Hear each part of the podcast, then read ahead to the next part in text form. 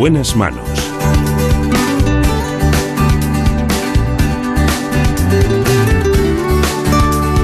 El programa de salud de Onda Cero. Dirige y presenta el doctor Bartolomé Beltrán. Hola, muy buenos días. Me alegro mucho de saludarles.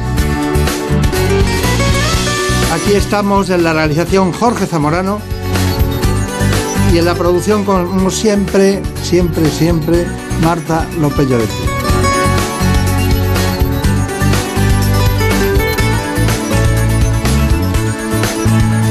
Gracias a ellos y a los contenidos de ¿Qué me pasa, doctor? que se emite dentro de un rato prácticamente a las 9 de la mañana en la sexta, podemos realizar este espacio. Empezamos por lo más importante, esa gran columna que vertebra todas las estructuras del organismo desde prácticamente el cuello hasta lo que es la pelvis. Me refiero a la columna vertebral. Lo haremos con un neurocirujano, el doctor Francisco Villarejo.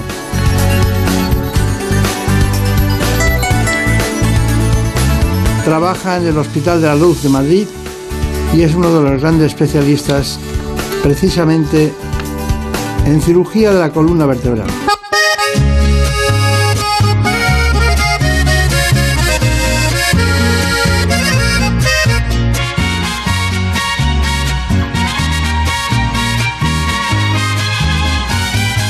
Yo también sé jugar.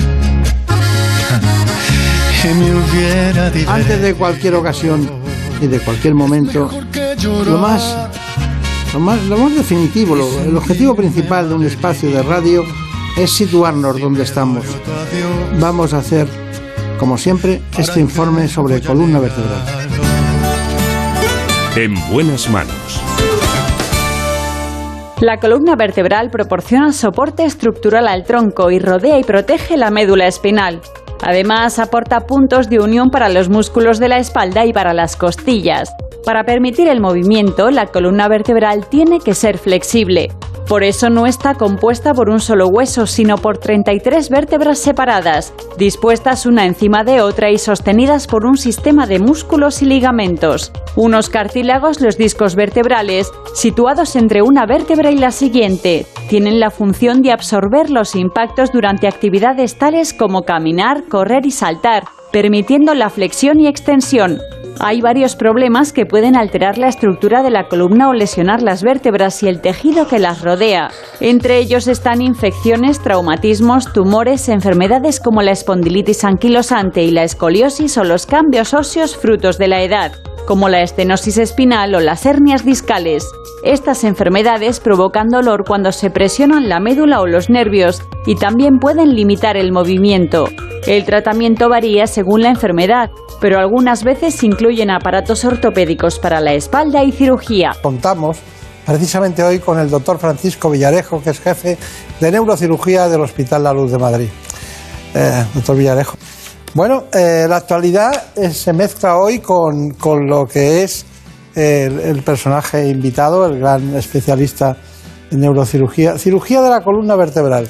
Este es su último. Usted está aquí hoy porque nos llegó este libro y dijimos, pues vamos a llamar a, a uno de los grandes amigos de este espacio, el doctor Villarejo. Encantado. ¿Cuántos años llevará usted en la clínica La Luz? Porque Alrededor de 25.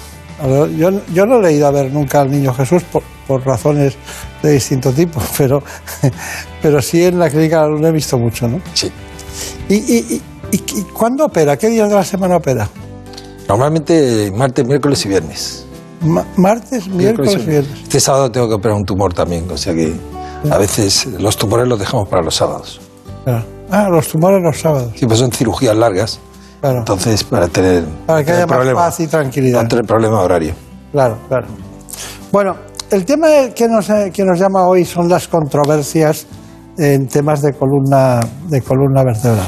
Bueno, eh, hoy en día la controversia es muy frecuente. Hay controversia en la política, en la filosofía, en la teología, en todas las disciplinas del ser humano, incluso hasta en la contaminación, incluso con el COVID, que si hacemos esto, lo hay mucha controversia en todo, pero La controversia en la columna no tendría que existir, ¿no?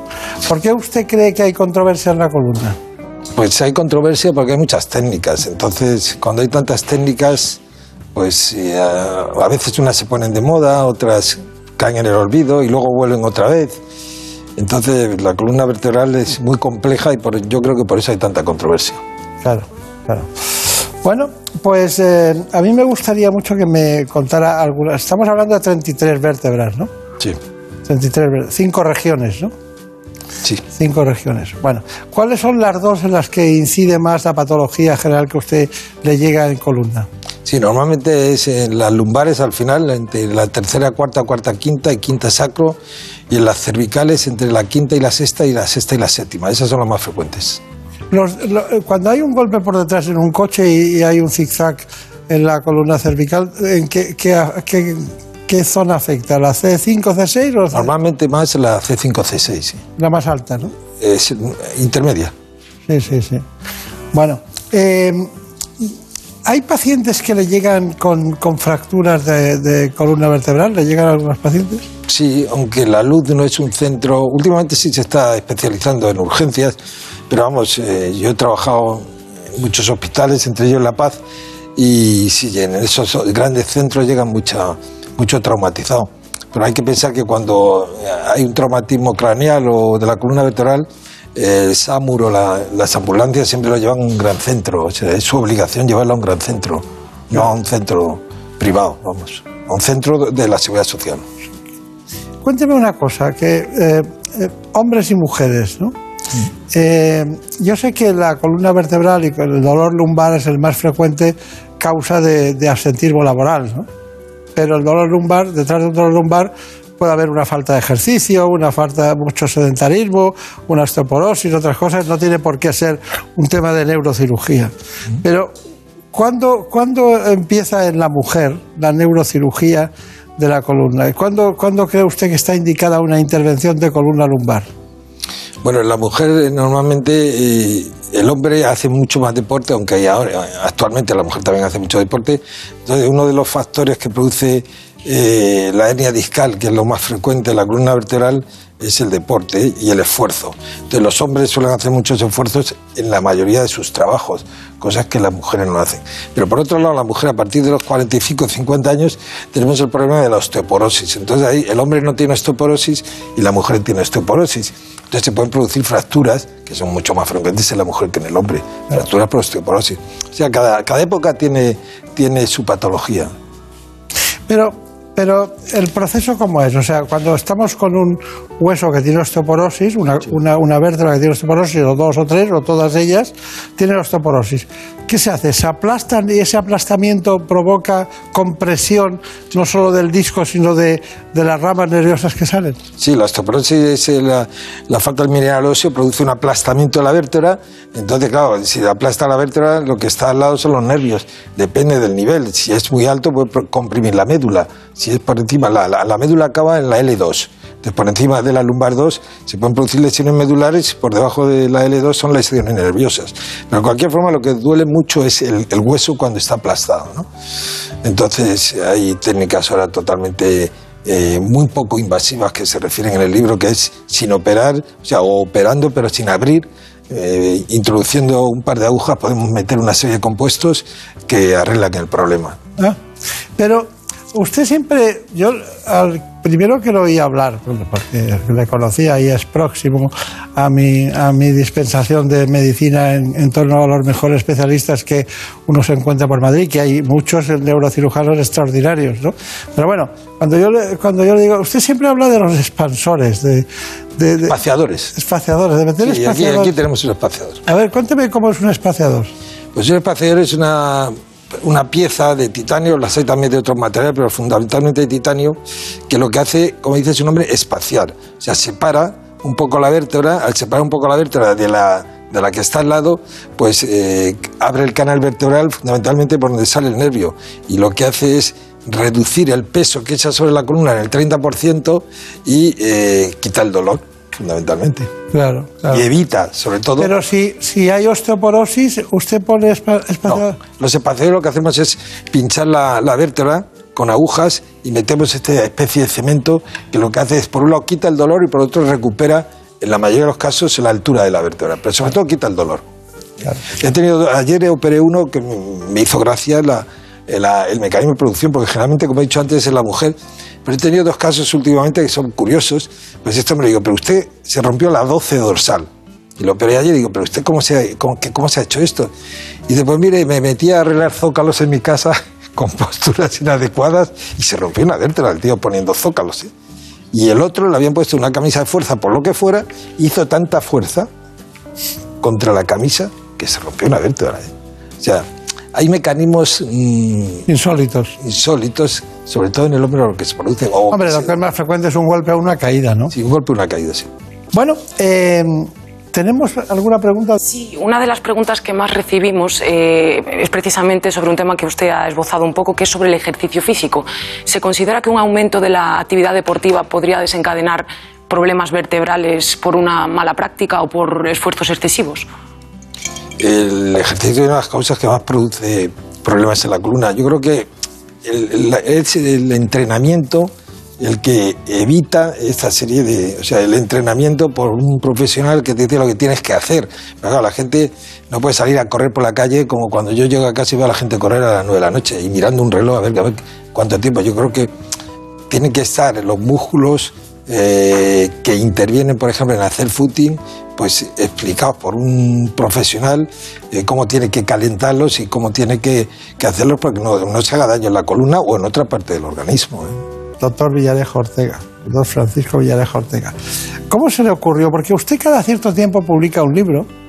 A mí me gusta eso, me gusta mucho porque si el conocimiento se va viendo la evolución, yo tengo sus libros cada uno que ha ido publicando uno al lado del otro y se, ve una evolución en todos.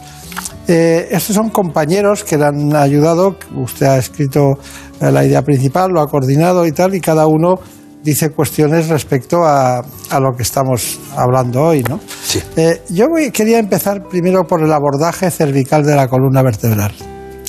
Ustedes tienen una discusión que si hay que abordar la columna vertebral por delante, por el cuello vertebral que da mucho miedo, o por detrás. ¿El miedo influye? Le pregunto. ¿El miedo del paciente influye o no? Eh, influye el miedo y también influye la, experiencia de cada cirujano también en, elegir una técnica u otra, estar más acostumbrado a una técnica que otra. Pero en general diría que desde hace unos años para acá el abordaje anterior es más frecuente que el abordaje posterior. El abordaje anterior, si está en la columna, vista de frente, entramos, eh, los diestros, como soy yo, entramos por el lado derecho y los zurdos entrarían por el lado izquierdo. Ahí trata toda la columna vertebral. Pero luego hay patologías que hay que obligatoriamente ir por detrás, que sería eh, en diversas, la laminoplastia, fijación con tornillos, la laminectomía, eso hay que hacerlo por detrás. en mi opinión, cada y ahí se refiere en el libro las controversias de por qué una persona, por qué un cirujano, por qué patología, en unos casos se opera por delante y en otros se opera por detrás. Y hay veces que hay que operar por los dos lados. Primero, por una, primero fijar por delante y luego operar por detrás. Fijar por delante. Sí. Fijar es hacer patología, sí. Hay que poner un injerto por delante y posteriormente a los dos o tres meses operar por detrás. Bueno, bueno pues vamos a ver eh, lo que nosotros hemos preparado, concretamente Ana Villalta, sobre este asunto. Vamos allá. La columna cervical es la región de la columna vertebral que sostiene el peso de la cabeza. Está ubicada en el cuello y protege los nervios que salen del cerebro hacia el resto del cuerpo. Cuando hay dolor en esta zona, por lo general se aplican tratamientos no quirúrgicos, pero cuando el dolor persiste y el especialista diagnostica una patología degenerativa de la columna cervical, hay que recurrir a la cirugía. Una controversia que se da entre los médicos es sobre qué abordaje quirúrgico emplear y cuál es la mejor prótesis, si fija o móvil para cada caso. Aunque existe consenso sobre cuándo intervenir las hernias cervicales con un abordaje anterior o posterior según su localización, no ocurre lo mismo con las estenosis de canal. En la artrosis cervical con estenosis de canal se puede realizar un abordaje anterior y usar prótesis fijas o móviles o llevar a cabo un abordaje posterior con la minectomía si existe mielopatía cervical. Pero si hay más de dos espacios vertebrales comprometidos y la compresión nerviosa es posterior, suele ser preferible optar por la laminoplastia, que consiste en crear una ventana en el hueso y fijarlo con mini placas. Sin embargo, la elección de un método u otro dependerá de la experiencia del cirujano, que valorará junto a su equipo cada caso en particular.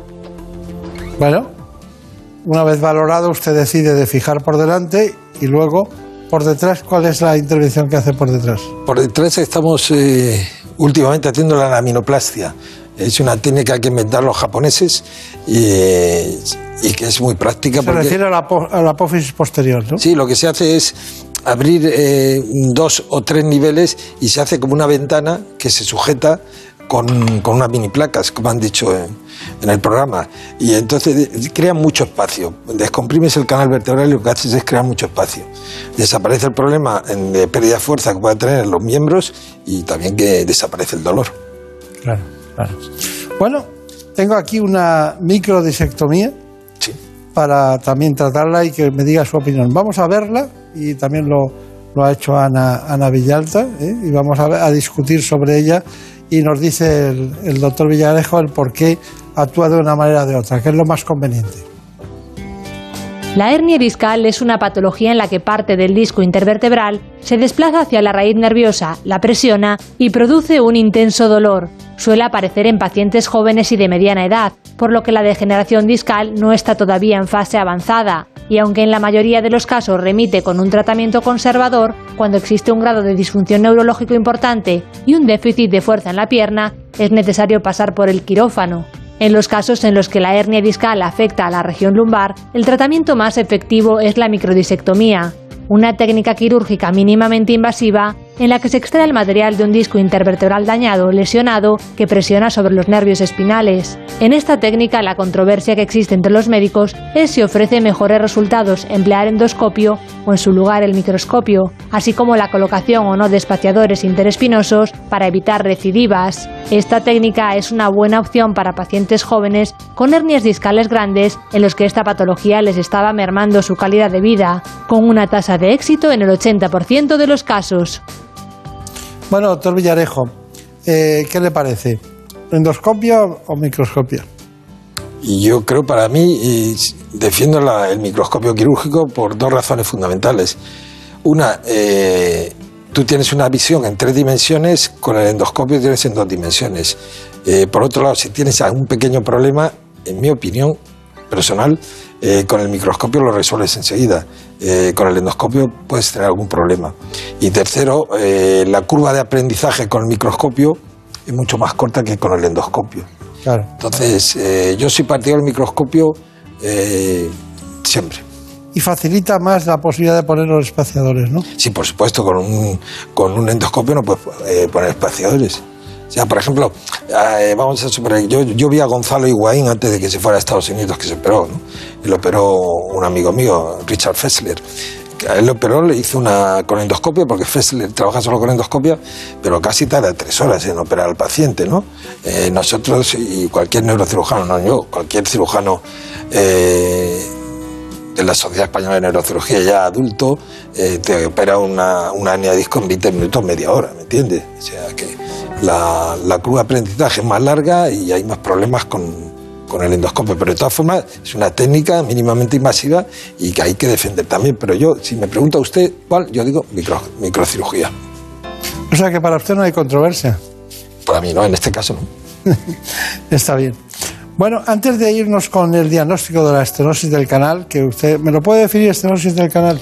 Pues como dice su nombre, estenosis es eh, que algo está estenosado cerrado. Y en este caso es el canal espinal, eh, fundamentalmente lumbar, a nivel de los últimos niveles, que se cierra. eh, normalmente puede ser congénito muy raro o por eh, problema degenerativo, por la edad.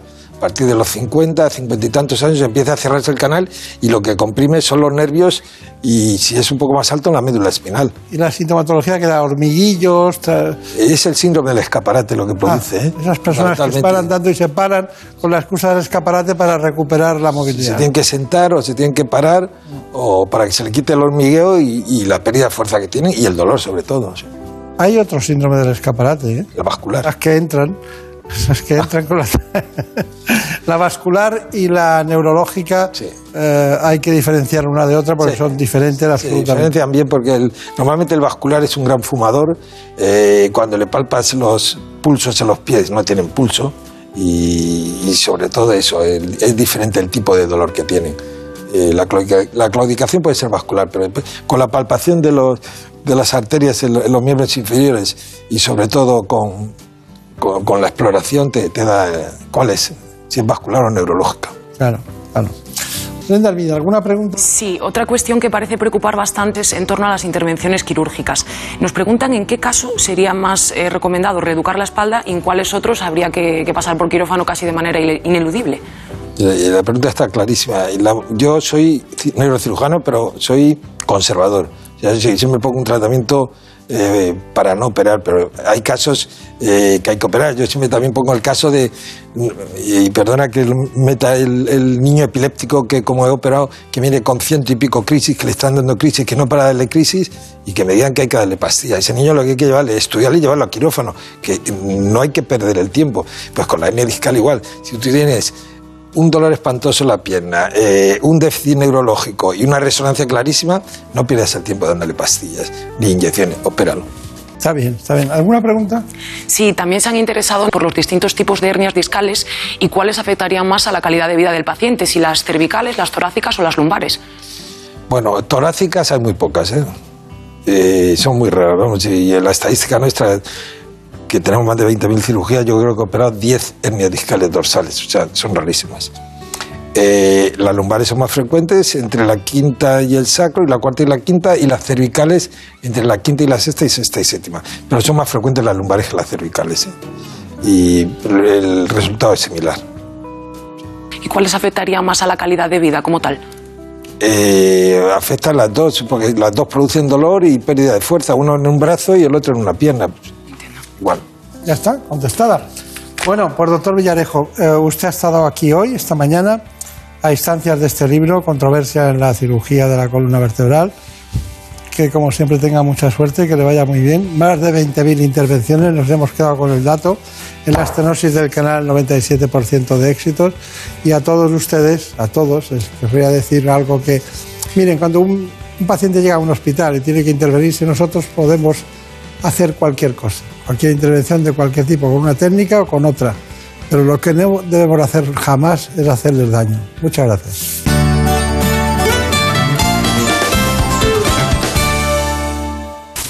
Es lógico. Murprotec, empresa líder en la eliminación definitiva de las humedades, patrocina la salud en nuestros hogares. ¿Conoces la relación entre cuidar de tu hogar y cuidar de ti? En Murprotec sabemos que cuando eliminamos las humedades de forma definitiva de tu hogar estamos cuidando de ti y de tu familia. Una vivienda libre de humedades es sana y segura. Llámanos al 930 1130 o accede en murprotec.es. Cuidando de tu hogar, cuidamos de ti. En buenas manos. El programa de salud de Onda Cero. Dirige y presenta el doctor Bartolomé Beltrán.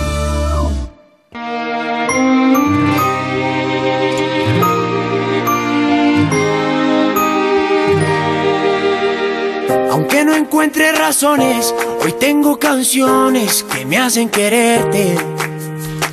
Y aunque yo sé que hay mentiras, prefiero la herida antes que perderte. Pero no hay mayor verdad que el dolor las molestias, los trastornos, las enfermedades, la patología. Por eso vamos a tratar las enfermedades autoinmunes sistémicas. Es decir, un tema reumatológico de primera fila de la mano precisamente de un especialista que trabaja en el Hospital Universitario Gregorio Marañón de Madrid. Es el presidente de la Sociedad Española de Reumatología. Se trata del doctor José María Álvaro Gracia.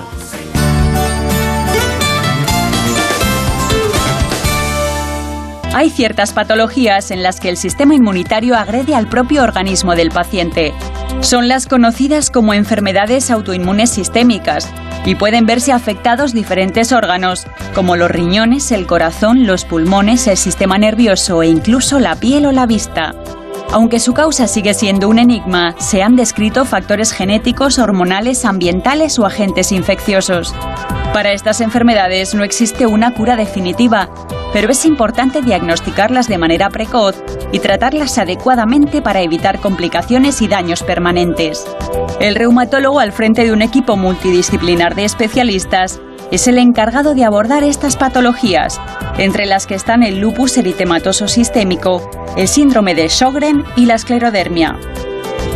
Bueno, pues está con nosotros esta mañana el doctor José María Álvaro Gracia. Contamos con su presencia, que es presidente de la Sociedad Española de Reumatología y jefe del servicio de la misma especialidad del Hospital Universitario Gregorio Marañón de Madrid.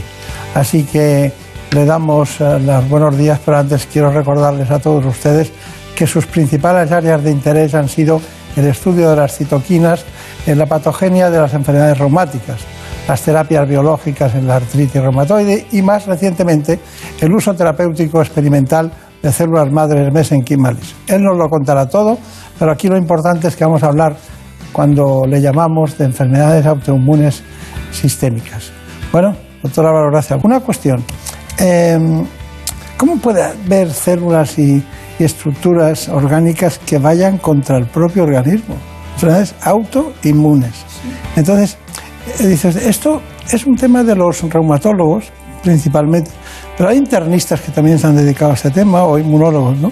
Sí, es una de las, las paradojas y de las áreas de la medicina que más esfuerzo nos ha llevado y nos sigue llevando para poderlo entender bien. Lo que ocurre es que el sistema inmune, es decir, las células del organismo, los, los linfocitos, los leucocitos, los macrófagos, los glóbulos blancos de la sangre, pues están entrenadas a defendernos frente a agentes externos. Reconocen como externo cuando viene una proteína, por ejemplo, de un microbio, de un virus, y reaccionan frente a ellos. En algunas situaciones, por razones que a veces entendemos solo parcialmente y otras veces no entendemos muy bien, lo que ocurre es que el sistema inmune, estas células, identifican partes de nuestro, de nuestro propio cuerpo como externas y entonces las atacan. Puede ser por proteínas que se han modificado, por ejemplo, por algún agente ambiental, y el más típico y el que mejor conocemos es el tabaco, del que hablamos muchas veces. Entonces, el tabaco modifica la estructura de nuestras proteínas y entonces las células que habían identificado eso como una estructura propia, al ser diferente, la reconocen como extraña y la atacan. Eso es un poco en síntesis la base de la autoinmunidad. Claro. Ustedes tuvieron un, un simposium de enfermedades autoinmunes y hablaba de que el estrés, el tabaco y la exposición al sol y las infecciones son factores que influyen en las enfermedades autoinmunes sistémicas. La palabra sistémica para muchos eh, personas que nos escuchan a lo mejor no saben lo que es. Sistema quiere decir que afecta a todo el organismo en general y aunque se centren particularmente en una estructura. ¿no? Sí. Bueno, ¿cuáles serían las más importantes?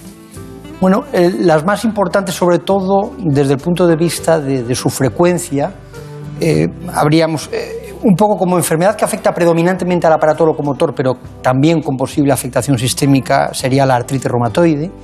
Luego, otra enfermedad, quizá la más variopinta desde el punto de vista de su espectro de diferentes manifestaciones, sería el lupus eritematoso sistémico. Otro grupo muy importante serían las vasculitis, que hay muchos subtipos de vasculitis dentro de ellas. Otro sería, por ejemplo, la, la, la, la, la miopatía inflamatoria o La polimiositis. polimiositis, Sí. es otro grupo importante. Hay más, la esclerodermia, por ejemplo, el síndrome de Sjögren. Hay, hay varias enfermedades. Incluso, incluso hay especialistas en determinadas unidades de trabajo en hospitales que se dedican exclusivamente, pues por ejemplo, a esclerodermia o, Sí, sí, sí. o alguna patología muy concreta. Nos basta con las cuatro más importantes para no salirnos de, un guion previsto, ¿no? Porque si no podemos confundir mucho, ¿no? Podríamos estar hablando mucho, mucho tiempo de ellas. Bueno, artritis reumatoide.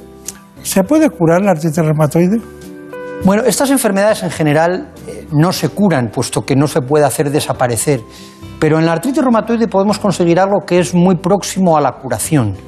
Y es que una persona, aunque sea tomando un tratamiento durante mucho tiempo, a veces durante toda la vida, tenga una vida completamente normal. Es decir, podemos conseguir con los tratamientos adecuados controlar completamente la artritis.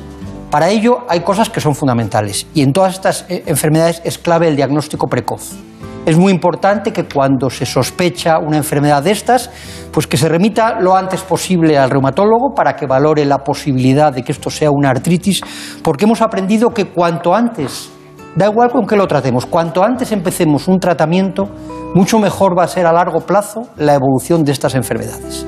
Y el segundo elemento también que hemos aprendido es que afortunadamente contamos con muchos tratamientos distintos, de diferente tipo, y estos tratamientos bien utilizados consiguen lo que llamamos la remisión de la enfermedad, y es que los pacientes tengan prácticamente una vida normal, igual que si no tuvieran la enfermedad. Por lo tanto, no la curamos, pero conseguimos una cosa muy próxima a la curación, y es que lleven una vida normal los pacientes con esta enfermedad.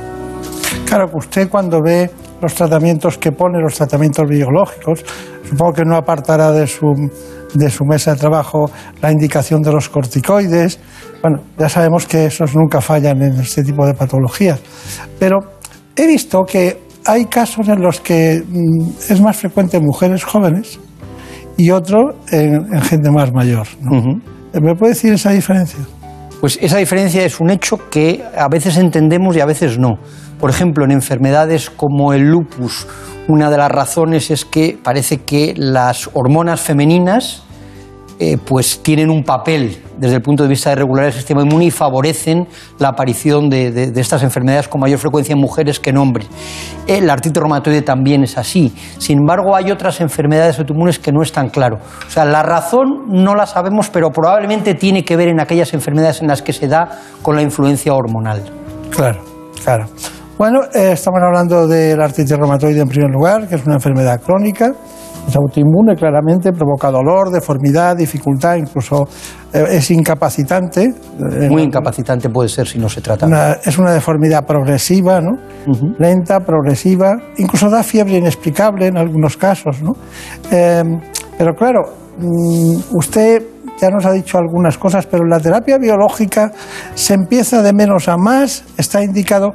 ¿Qué, miran ustedes para indicar el tratamiento? Sí, esto es una pregunta muy importante porque muchas veces los pacientes, como oyen hablar de las terapias biológicas, y es verdad que esto es lo más novedoso, y en teoría a lo mejor las terapias más eficaces, dicen, ¿y a mí por qué no me pone una terapia biológica? Es muy importante que expliquemos que la forma de tratar la artritis reumatoide es, como muy bien decía, de manera secuencial y hay muchos pacientes que no requieren una terapia biológica. De hecho, yo le diría que aproximadamente cerca del 60-70% de los pacientes con artritis reumatoide los podemos manejar perfectamente bien sin una terapia biológica. Por lo tanto, que no piensen los pacientes que porque no se les da o se les ofrece una terapia biológica es que van a estar peor tratados. Fármacos tradicionales como el metotrexate, la leflunomida o los corticoides, como acababa, en muchos pacientes son suficientes para controlar perfectamente bien la enfermedad. La buena noticia es que si con estos fármacos no podemos controlar una artritis reumatoide, las terapias biológicas vienen en la ayuda del paciente y muchos pacientes que no responden a tratamientos tradicionales sí que responden de manera muy eficaz a terapias biológicas. Incluso tenemos terapias biológicas para utilizarlas cuando ya han fracasado a otras terapias biológicas. Por lo tanto, desde el punto de vista de las opciones terapéuticas que tenemos para la artritis reumatoide, hoy en día podemos decir que estamos en una época en la que hay muchas opciones y la inmensa mayoría de los tratamientos son suficientes para controlar prácticamente todos los pacientes con artritis reumatoide. Me gusta mucho, ¿eh? Sí, sin duda. Además, esto tiene que ver porque la base de las terapias biológicas son esas citoquinas, esas proteínas de las que hablaba al principio. Que, estuve también, que también provocaron una gran eclosión precisamente cuando, cuando el COVID-19. Sin duda. Porque Parte parte, del. COVID es un- una respuesta hiperinflamatoria que decimos que se controla frenando esas citoquinas. De hecho, muchos de los tratamientos que utilizamos en artritis reumatoide también se han ensayado y se están utilizando en algunos perfiles de pacientes con COVID. Bueno, pero llega una mujer y se sienta en su consulta y de repente le dice que le duelen las articulaciones durante la noche y que duerme mal. Solo eso. Anda bien, más o menos, ¿eh? Todo más o menos. ¿Qué piensa? ¿Cómo lo arregla eso? Pues lo primero que pienso es que tengo que dedicar una parte importante de tiempo a, averiguar más sobre, sobre esto, porque es verdad que eh, uno de los problemas que tienen estas enfermedades es que pueden tener síntomas muy inespecíficos que hacen confundirnos a unos con otras. Entonces, la forma de abordar el diagnóstico de estas personas es, en primer lugar, dedicando tiempo al paciente, averiguar si aparte de ese dolor por la noche, que es algo muy característico, pero que puede ser de diferentes enfermedades, pues tiene otros síntomas acompañantes, por ejemplo, antes hablaba de manifestaciones sistémicas, si hay algo que nos puede hacer pensar en cosas como pérdida de peso, como posible afectación de los pulmones, afectación del aparato digestivo, afectación de la piel. Entonces, lo más importante, en primer lugar, es un buen interrogatorio y una exploración.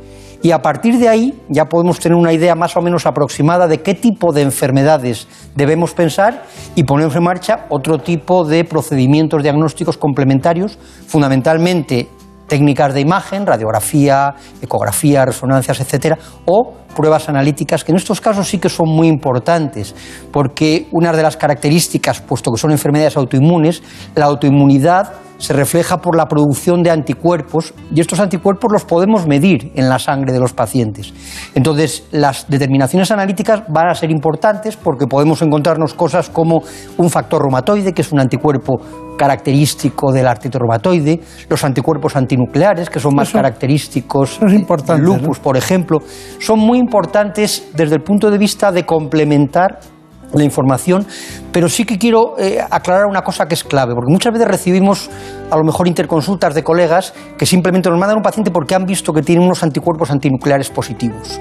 Hay gente que tiene anticuerpos antinucleares positivos o factor reumatoide y eso no quiere decir que se tenga ninguna enfermedad. Claro. Entonces, eso tiene valor solamente cuando hay una serie de síntomas que eh, lo acompañan. Y eso es lo que nosotros como reumatólogos, y volviendo a la pregunta, pues al final la forma de diagnosticar todo esto es integrar todos estos datos, tanto clínicos como analíticos y de imagen, para llegar a un diagnóstico. Eso que estamos solo con uno. Le veo en forma, ¿eh? Está en Bueno, forma. lo intentamos. Estoy un poco lesionado, ¿eh? de hecho. Sí. Pero bueno. No será por los goles que me- de esta semana, que no ha habido casi, casi ninguno, ¿no? No. Pero bueno, está bien. Eh, hay muchas cosas que queremos hablar. Brenda Hermida está deseando preguntar algo. Nos ha escrito un paciente de este tipo de enfermedades auto- autoinmunes eh, que nos pregunta si por, por esta condición eh, es un paciente de riesgo o podría serlo en esta situación de pandemia por coronavirus. Es una pregunta eh, importante y no fácil de diagnosticar porque los datos que tenemos son que en los pacientes con enfermedades autoinmunes sistémicas el factor de riesgo más importante sigue siendo el mismo que la población general, la edad fundamentalmente y las comorbilidades, comorbilidades como enfe- enfermedades pulmonares o enfe- enfermedades renales. Por sí mismas, las enfermedades autoinmunes parece que, sobre todo las sistémicas, sí confieren un poquito más de riesgo que la gente normal de la misma edad. Entonces podemos decir que sí que es un factor de riesgo, pero un factor de riesgo moderado, no un factor de riesgo tan importante como otras cosas, como esos ejemplos que he dicho. Bueno, territorio abonado, diríamos, ¿no? sí, pero, no efectivamente. pero no determinante, ¿no? Y parte por algunos de los tratamientos que usamos también. Para cerrar el tema de, porque queremos tratar, son cuatro en total, para cerrar la artritis reumatoide, que es infinita ella misma, ¿no? Eh, hay síntomas que son habituales. Hay personas que tienen inflamación de las articulaciones, rigidez matutina, deformidad progresiva y he tomado nota también de la reducción de movilidad articular. ¿Cuál es la primera que aparece?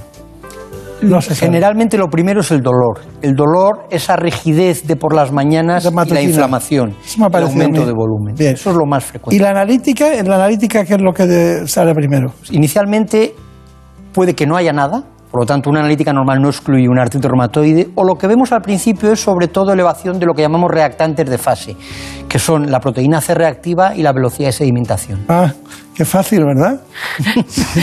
Siempre han estado, siempre han Siempre estado, han estado ahí. siempre han estado ahí y siguen ahí. Bueno, estupendo. Bueno, pues eh, a mí me gustaría, por rematar este asunto, ver un informe de artritis reumatoide. Vamos con él.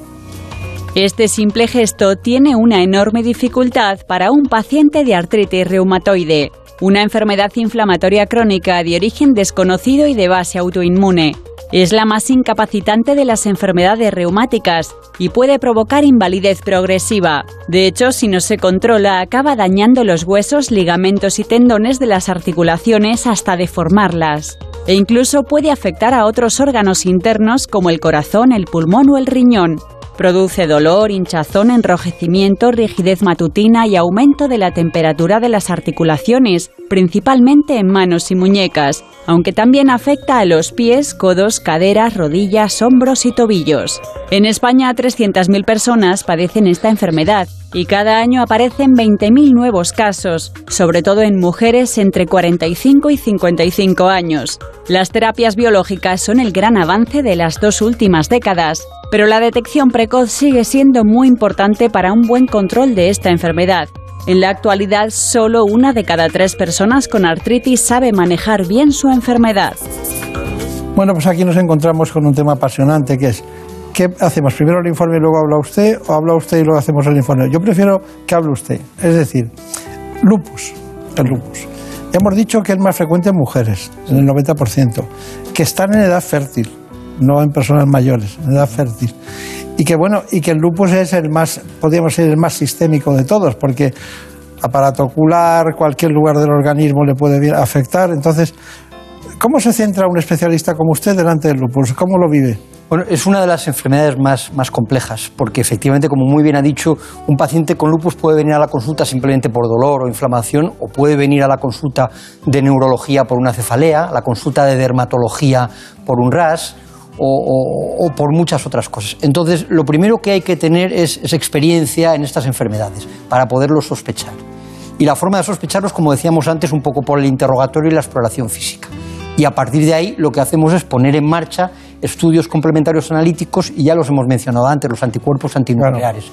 Yo creo que esa es la base del enfoque de un paciente con lupus eritematoso sistémico. ¿Le llegan del oftalmólogo algún lupus? Sí, sí, sí. sí. ¿Que tienen uveitis? Uveitis, a veces epiescleritis, a veces tienen afectación, eh, de, hay algunas formas de afectación vascular que también se producen en el lupus eritematoso sistémico. Es probablemente la enfermedad más, más eh, heterogénea que hay. Nosotros eh, sospechábamos con aquella famosa serie de televisión que era el Doctor House, siempre era en el diagnóstico diferencial de cualquier cosa rara. ¿Quién es el Doctor House? ¿Eh? ¿Quién es el doctor House? No lo sé, no lo sé pero había oído, había hablar algo del que hacía tiempo. Siempre era el lupus el que está en cualquier paciente complejo que no sabe lo que es, nos llaman a los reumatólogos para ver esto qué puede ser. Nosotros siempre decíamos que él seguro que era reumatólogo. Está bien tirado. Bueno, hay una cosa, mm, supongo que los fármacos cambian y que se harán en este caso antisupresores. Sí. Inmunosupresores. Sí. Sin duda, yo creo que una de las cosas buenas para, también para los pacientes eh, con, lupus es que ha habido un enorme avance desde el punto de vista de, nuevos fármacos. Por una parte, mejor combinación de los que teníamos antiguos, como por ejemplo, no sé, inmunosupresores, el tacrolimus o el micofenolato, por decir algunos nombres raros que no le van a decir mucho a la gente, pero combinación de fármacos tradicionales, pero es que además también tenemos terapias biológicas. Tenemos terapias biológicas más novedosas que se han desarrollado más tarde para la artritis reumatoide, pero que están viniendo con fuerza. Y de hecho yo le diría que en los próximos dos, tres años va a haber muchas novedades desde el punto de vista de nuevos fármacos para el lupus. Usted lo sabe que las va a haber, están en investigación clínica. ¿Cuántas veces está en Madrid usted?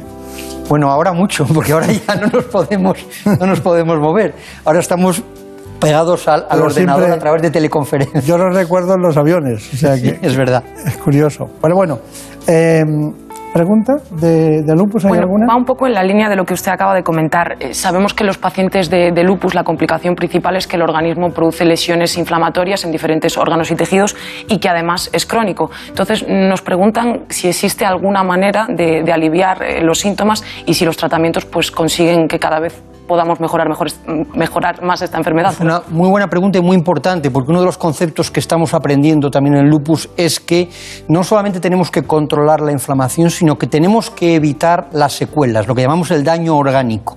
Para eso lo fundamental, como siempre, es diagnóstico precoz, iniciar un tratamiento lo antes posible y ser ambiciosos en nuestro tratamiento, no, no conformarnos con que esté un poquito mejor. Hay que buscar también la remisión de la enfermedad. ¿Alguien tiene lupus? Una mujer. Eh, ¿se vacuna contra el COVID o no?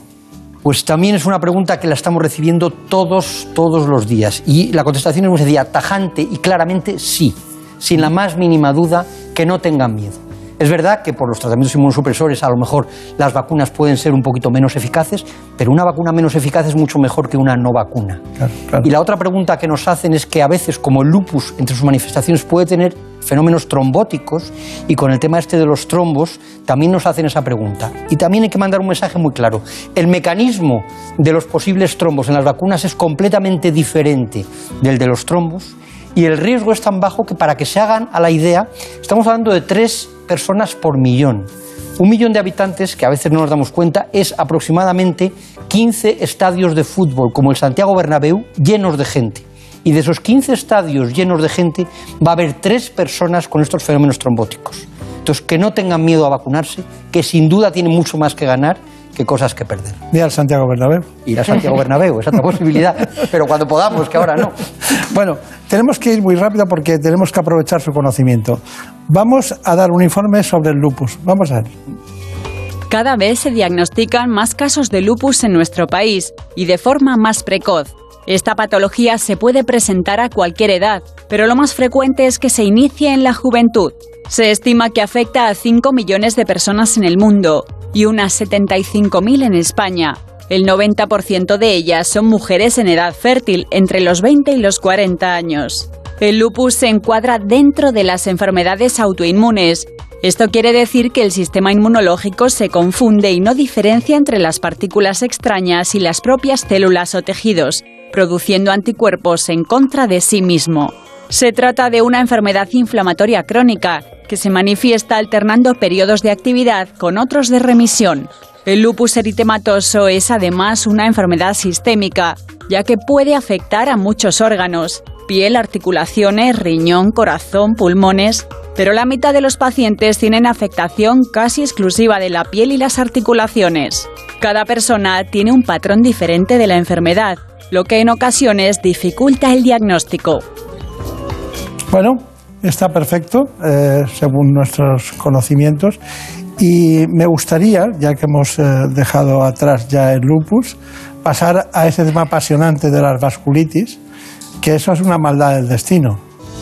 La vasculitis es una inflamación de los vasos sanguíneos. No hace referencia a una única enfermedad, sino que constituyen un grupo muy amplio de enfermedades. La consecuencia de esta inflamación es que los vasos pueden llegar a ocluirse o a romperse y como están repartidos por todo el organismo puede dar complicaciones muy graves. Las vasculitis afectan a pocas personas porque son enfermedades minoritarias o raras y los síntomas más comunes son la fiebre, la inflamación, el dolor de cabeza, la fatiga, incluso la pérdida de peso. Las complicaciones de la vasculitis dependen del tipo y la gravedad de la afección. Puede dañar los órganos, obstruir el flujo sanguíneo, debilitar el sistema inmunitario por el consumo de algún medicamento o incluso deteriorar la visión. Los posibles desencadenantes de esta reacción del sistema inmunitario son infecciones como la hepatitis B y C, los trastornos inmunitarios, los cánceres de la sangre y las enfermedades del sistema inmunitario como artritis reumatoide o el lupus. Los pacientes con vasculitis tienen un alto riesgo cardiovascular. Por esta razón deben controlar otros factores como la hipertensión, la diabetes y el aumento de colesterol. Esta enfermedad puede estar a menudo relacionada con la genética y la meta principal del tratamiento es detener la inflamación. Los esteroides y otros medicamentos son a menudo muy útiles para frenar la vasculitis siempre y cuando se lleve un estilo de vida saludable. Es que a estas señoritas las dejamos solas y nosotros nos vamos. Porque no hace falta- Nos lo explican todo ya. Nos explican todo. Bueno, eh, dentro de las vasculitis hay dos muy importantes, que es las- la, la- la arteritis de la arteria temporal y luego del, del- me parece que son de las arteritis de las células gigantes, ¿no? Bien, la temporal es más importante. Sí, en, en realidad son diversos nombres de un, de un amplio grupo de enfermedades que, que es casi la misma enfermedad. Bien. Entonces, ¿Qué hablamos de un, con un nombre o con otro, pero es lo mismo. ¿Qué hacemos con la arteritis de la Pues, temporal? en primer lugar, esto es, un- es, es clave porque, al igual que estamos diciendo en otras enfermedades, el índice de sospecha es fundamental porque la rapidez en el tratamiento va a cambiar el pronóstico de esta enfermedad. La arteritis de células gigantes o arteritis de la temporal puede producir, si no lo encontramos adecuadamente, por ejemplo, un accidente cerebrovascular o la pérdida de la visión de un ojo o de los dos. Entonces, lo que tenemos que hacer es sospecharla, diagnóstica, y, vamos, sospecharla y hacer pruebas diagnósticas que la confirman. Fundamentalmente tenemos dos, aparte, como siempre, la exploración física. Es la ecografía, la ecografía de arteria temporal y otras arterias, y a veces tenemos que hacer la biopsia de arteria temporal. De esa manera la diagnosticamos y ponemos tratamiento. Vale, me basta, me basta. Voy a ponerle ahora eh, una- un reportaje sobre la polimiositis. Vamos allá. La polimiositis es una enfermedad inflamatoria poco frecuente que causa debilidad muscular. Tener esta enfermedad puede dificultar la capacidad para subir escaleras, pararse después de estar sentado, levantar objetos o alcanzar lugares que estén por encima de la cabeza. La debilidad muscular asociada con la polimiositis daña a los músculos más cercanos al tronco, como los de la cadera, los muslos, los hombros, la parte superior de los brazos y el cuello. La debilidad afecta a ambos lados del cuerpo y por lo general los síntomas aparecen gradualmente y suelen empeorar de manera progresiva. El riesgo de padecer polimiositis es mayor si tienes lupus, artritis reumatoide, esclerodermia o el síndrome de Soren y suele afectar a adultos de entre 30 y 50 años, sobre todo a mujeres. Aunque actualmente la polimiositis no cuenta con un tratamiento específico que logre detener o acabar con la enfermedad, existen terapias que combinan el uso de medicamentos con ejercicios de fisioterapia, con los que se mejorará la fuerza y la función muscular. Bueno, María Montiel, es que... He informado bien. Sí, ya te, veo, ya te veo. Bueno, hay una cuestión, eh, por favor, genética. Genética de las enfermedades autoinmunes sistémicas. Es muy complejo, por lo tanto, para simplificarlo le voy a decir que sin duda hay factores genéticos porque sabemos que es más frecuente entre familiares, pero no hay un gen único. Son lo que llamamos herencia poligénica, es la combinación de varios La genes peor. La que pueden hacer incrementar la susceptibilidad, pero todavía no sabemos cuáles son los genes específicos que participan en estas enfermedades. Pues a ver si lo hacen. A ver si lo Estamos estu- intentando y hacemos muchos estudios de eso, pero por ahora es una de las áreas que no ha aportado el rendimiento que esperábamos hacía años. Claro. Nos coja a todos los reumatólogos de España, que usted es presidente y los ponga a trabajar en eso. ¿eh? Ya lo hemos hecho en algunos grupos. A ver, Brenda Hermida, ¿qué pregunta hay? Tenemos una pregunta relacionada con el tratamiento de la polimiositis. Hay un paciente que nos ha escrito que lleva ya, creo que nos comentaba, casi un año tomando corticoides para tratar esta enfermedad y nos pregunta si hay algún riesgo en una exposición tan larga a este, a este medicamento. Bueno, es otra pregunta importante. Yo, yo siempre digo que si me fuera a una isla desierta me llevaría corticoides en primer lugar.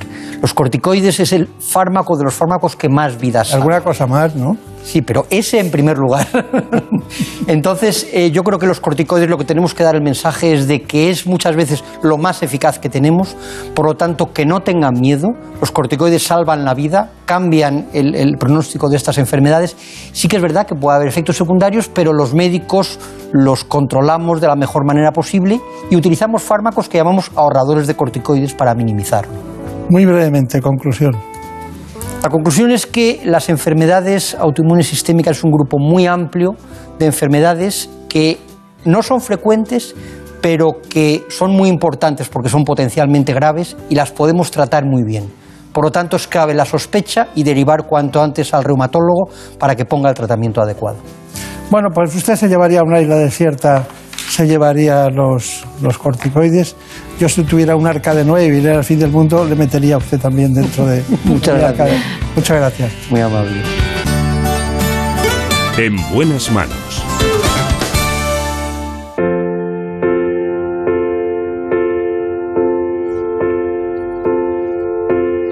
In a little while from now, if I'm not feeling any less sour, I promised myself to treat myself and visit a nearby tower. And climbing to ¿Por qué habrá canciones que son para toda la vida? myself off in an effort to make it clear to whoever what's it like when La constante en este tiempo de la historia también es la información, las noticias. Les dejo con mis compañeros de los servicios informativos. My God, that's tough. She stood him up. No point in us remaining. We may as well go home as I did on my own, alone again, naturally. To think that only yesterday I was cheerful, bright and gay, looking forward do the role I was about to play. And as if to knock me down, reality came around, and without so much as a mere Son las 5 de la mañana, las 4 en la comunidad canaria.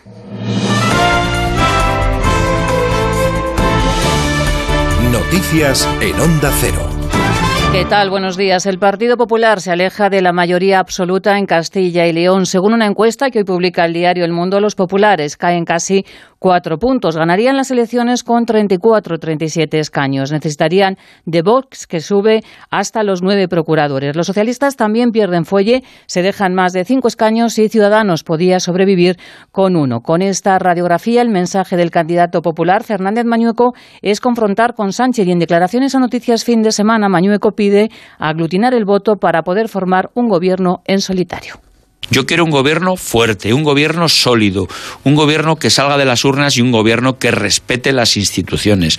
Eh, lo que está haciendo el Partido Socialista en, estos últimos días, en estas últimas semanas, solo porque hay eh, campaña electoral en Castilla y León, me parece absolutamente eh, inaceptable. La campaña electoral entra en la semana decisiva. Hoy los líderes nacionales van a reforzar a los candidatos. Pablo Casado respaldará a Mañueco en Palencia, mientras que el líder socialista Pedro Sánchez estará acompañando a Luis Tudanca en León. Ayer Tudanca recibía el apoyo de cinco presidentes autonómicos para resaltar la estabilidad de los gobiernos socialistas frente a los líos que montan las coaliciones de Partido Popular con Ciudadanos. Emiliano García Paje además recurría a la polémica votación de la reforma laboral en el Congreso.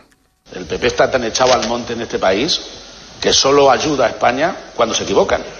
solo ayuda a España cuando se equivocan. Pero, pero, pero está bien. Hay que aplaudirle, hay que ayudarle. Se han equivocado. Por primera vez se han equivocado bien. Se han equivocado bien. La votación de la reforma laboral en el Congreso se ha colado en campaña y ha dado aire a Ciudadanos. Su voto a favor ha sido decisivo para su aprobación en el Congreso y la líder de los Naranjas, Inés Arrimadas, explica que gracias a Ciudadanos los radicales de Esquerra y de Bildu no han podido tocar ni una sola coma de la ley que es buena tanto para los empresarios como para los trabajadores. Una reforma laboral que es la menos sanchista y la menos podemita que podía aprobar este gobierno porque ellos no han tocado ni una coma. Ni ellos, ni Bildu, ni Esquerra, gracias a Ciudadanos. Gracias a que dimos el primer paso. Gracias a que defendimos un acuerdo que no solo es que estaba avalado por los agentes sociales, que ya es un punto positivo, sino que es un acuerdo sensato. Otro que vuelve a la campaña es Pablo Iglesias, que junto al candidato de Podemos, Pablo Fernández, contraprograman a los socialistas en León. Ayer era el ministro de Consumo, Alberto Garzón, el que entraba en campaña y lo hacía atacando al Partido Popular. Dice que es el partido de los bulos que ha organizado una turbia operación para impedir que se aprobara la reforma laboral. El Partido Popular de Mañueco es un partido popular que se ha atado a la mentira, al bulo, a la desinformación, no solo para confundir a la población, sino también para deslegitimar la propia democracia. Eso es lo que estamos viendo en estos días y conviene que estemos muy alerta ante esta deriva. Santiago Abascal también refuerza la campaña. Estará en Salamanca después de participar ayer en un acto en Burgos acompañado de Ortega Lara en el que advertía de que el apoyo al Partido Popular no será gratis. Y este domingo la reina Isabel II celebra su jubileo de platino, cumple 70 años en el trono, llegó al trono después de la muerte de su padre en 1952. Corresponsal en Londres, Celia Maza.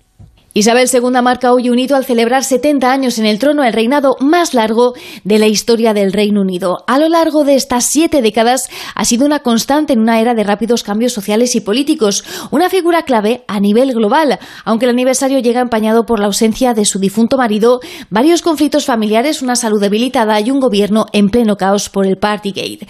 La monarca pasará el día en la estricta privacidad porque al fin y al cabo su subida al trono marca el aniversario de la muerte de su padre, como en años anteriores, estará en Sandringham, una finca situada al este de Inglaterra, donde su esposo pasó los últimos años. La bomba y boato se dejarán para el 2 de junio, el día de su coronación. A sus 95 años, Isabel II no se plantea abdicar, aunque el heredero al trono, el príncipe de Gales y el príncipe Guillermo, segundo en la línea de sucesión, tienen cada vez más peso, por lo que los expertos hablan de una transición tranquila. La jornada de Liga arranca ese domingo con el Valencia Real Sociedad y además se juega el Barça Atlético de Madrid, el Betis Villarreal y el Real Madrid que recibe al Granada. Los azulgranas esperan iniciar hoy una nueva etapa ya que se han reforzado con los fichajes de invierno con Ferran Torres y Adama Traoré. Y para este encuentro, Xavi Hernández también cuenta con Dembélé. En juego en este encuentro está la lucha por los puestos de Champions. Más noticias en Onda Cero cuando sean las 6 de la mañana, las 5 en la Comunidad Canaria y toda la información actualizada en ondacero.es. Síguenos por internet en ondacero.es.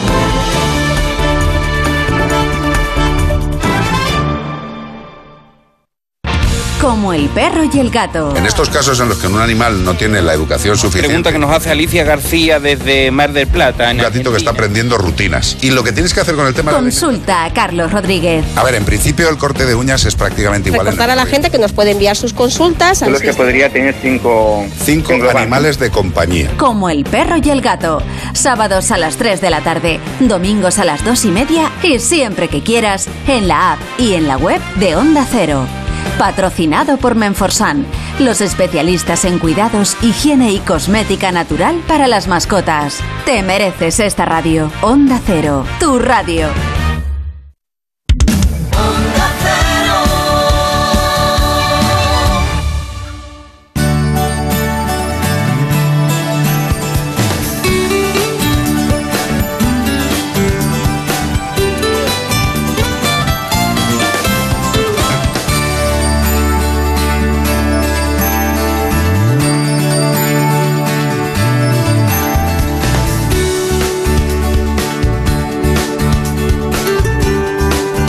En buenas manos.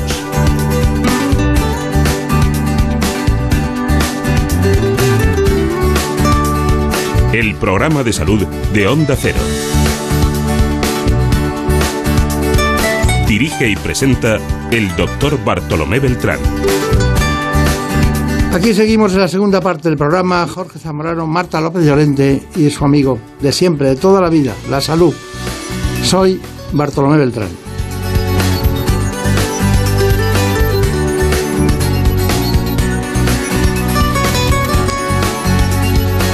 La radio es posible gracias a un elemento fundamental, que son las cuerdas vocales, la voz, la palabra, procede de ahí. Hoy vamos a ver cuál es su patología. Lo hacemos con Isabel García López. Ella trabaja en el Hospital Universitario La Paz y en el Hospital Ruber Internacional de Madrid. Así que les ofrezco la voz.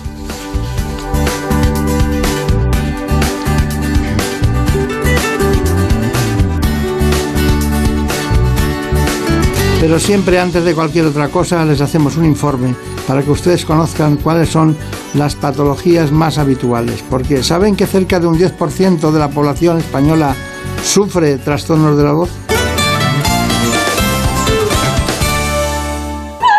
La voz es característica y única para cada persona. Es nuestra carta de presentación. No solo nos permite aprender y comunicarnos, también es fundamental para transmitir sentimientos, emociones, conocimientos y cultura. En España las enfermedades de la voz afectan al 10% de la población. Para diagnosticarlas y tratarlas surgen las unidades de voz. Hay patologías muy concretas que requieren una atención muy especializada, de ahí la necesidad de una unidad de voz. Yo destacaría los trastornos vocales relacionados con enfermedades que afectan al movimiento, eh, como la archiconocida enfermedad de Parkinson, las distonías, los temblores. Destacaría también la disfonía de género, que está muy de actualidad, y daría una mención especial a los trastornos de la voz relacionadas con profesionales de la voz. Y es que hay profesionales especialmente afectados, como los cantantes o los profesores de colegio. La franja de edad en la que son más habituales estos trastornos se sitúa entre los 25 y los 45 años. Las patologías más frecuentes son las afonías, las disfonías y los nódulos y pólipos. Y hay otras como los edemas o las lesiones tumorales benignas o malignas. La falta de sueño, hablar más de cuatro horas seguidas, usar una mala técnica vocal, carraspear y toser en exceso, el ruido ambiental, el tabaco, el alcohol y la contaminación son los principales factores de riesgo para sufrir problemas de voz. Bueno, nos acompaña la doctora Isabel García López, que es especialista del Hospital La Paz y del Ruber Internacional, que conoce en profundidad, por lo visto, la voz, no solo como otorrinolaringólogo, sino también como profesora de canto y soprano. Pero claro, tendríamos que saber qué fue primero, la otorrino o el canto. Bueno, pues en mi caso la verdad es que fue primero la música. Yo llevo estudiando música, empecé a estudiar con cinco años, el a tocar el piano y la verdad que nunca dejé de estudiar. Seguí después de terminar mi grado de piano, empecé a cantar, a estudiar canto en el conservatorio y, y, fue después de ya pues empezar a cantar y profundizar en el estudio del canto como cantante que me empezó a interesar también la voz desde un punto de vista más científico. ¿no? Yo estudiaba medicina en ese momento y la verdad es que ya enseguida quise, eh, digamos, enfocar mi carrera como médico a la relación más estrecha posible con la voz, ¿no? Eh, desde, teniendo este conocimiento un poco desde los dos campos. ¿no? Doctora Isabel García López. ¿Cómo le llaman? ¿Doctora García? ¿Doctora García López? ¿Cómo le llaman? Pues normalmente doctora García López, porque como García es un apellido bastante eh, común, pues eh, suelen llamarme García López. Claro. ¿Y por qué estudió en Valladolid? Bueno, yo soy vallesoletana. Mm, Ah. Me siento de allí, aunque no nací allí, un poco por, por circunstancias familiares, pero me he criado en Valladolid y siento que es mi ciudad. Mis padres vivían allí, mi madre vivía allí y, y estudié allí la carrera en la Facultad de Medicina. Luego, sin embargo, la especialidad vine a, a Madrid a hacerla. Eh, hice la especialidad de otorrinolaringología en Madrid, en el Hospital Ramón y Cajal. Claro. No es mal hospital ese, ¿eh? No es mal hospital, efectivamente. Está muy bien. Gran hospital también, sí, sí. sí. Vamos eh, a centrarnos un poco. La voz está producida por un fenómeno de aproximación de las cuerdas vocales, ¿no? Pero hay algunos textos que hablan de, de ro- de músculos, ¿no? O sea, una ¿qué diferencia hay entre un músculo y una cuerda vocal? Eh, las cuerdas vocales están formadas en su interior por músculo. Es decir, las cuerdas realmente están mal llamadas cuerdas porque realmente son unos repliegues, como si fueran unos labios Mm. que se juntan o que se separan. ¿no? Se separan para respirar, se juntan para hablar o para cantar. Eh, es sencillamente el aire de los pulmones el que eh, hace que esas cuerdas que se encuentran cerradas en el momento de, empezar a hablar hacen vibrar a las cuerdas vocales y, de ahí se produce la voz. Es sencillamente un mecanismo vibrador. Luego, gracias a las estructuras que están en la cara y en la cabeza, a la lengua, al paladar, a la nariz, etcétera, podemos producir tanto el lenguaje como los fenómenos de resonancia que ya convierten esa señal, que sería una señal muy pobre, digamos, en la laringe, en lo que escuchamos a cada persona como su, su identidad vocal. Claro. De manera que eh, esa cuerda, eh, claro, para nosotros dar distintos tonos o distintas inflexiones la tenemos que controlar voluntariamente y la controlamos por el músculo. Es decir, es el músculo el que nosotros podemos elongar, acortar, eh, contraer, relajar para producir distintos sonidos, distintos tipos de timbres vocales. Claro. No, la personalidad de la voz es un, es un elemento básico ¿no? para conocerlo. Y hay gente que tiene una ten- sin tener patología tiene tendencia a ser más laríngeos y otros que son más agudos, ¿no? Es curioso. Y debe, debe ser la longitud también, ¿no? Sí, efectivamente. Hay unas características estructurales, digamos, del instrumento. ¿no? Hay personas que tienen unas cuerdas vocales muy largas y otras que son mucho más pequeñitas, más cortitas. Cuanto más cortitas las cuerdas vocales, más aguda la voz, ¿no? Sería la diferencia entre un violín y un violonchelo, ¿no? Pues esto es lo mismo.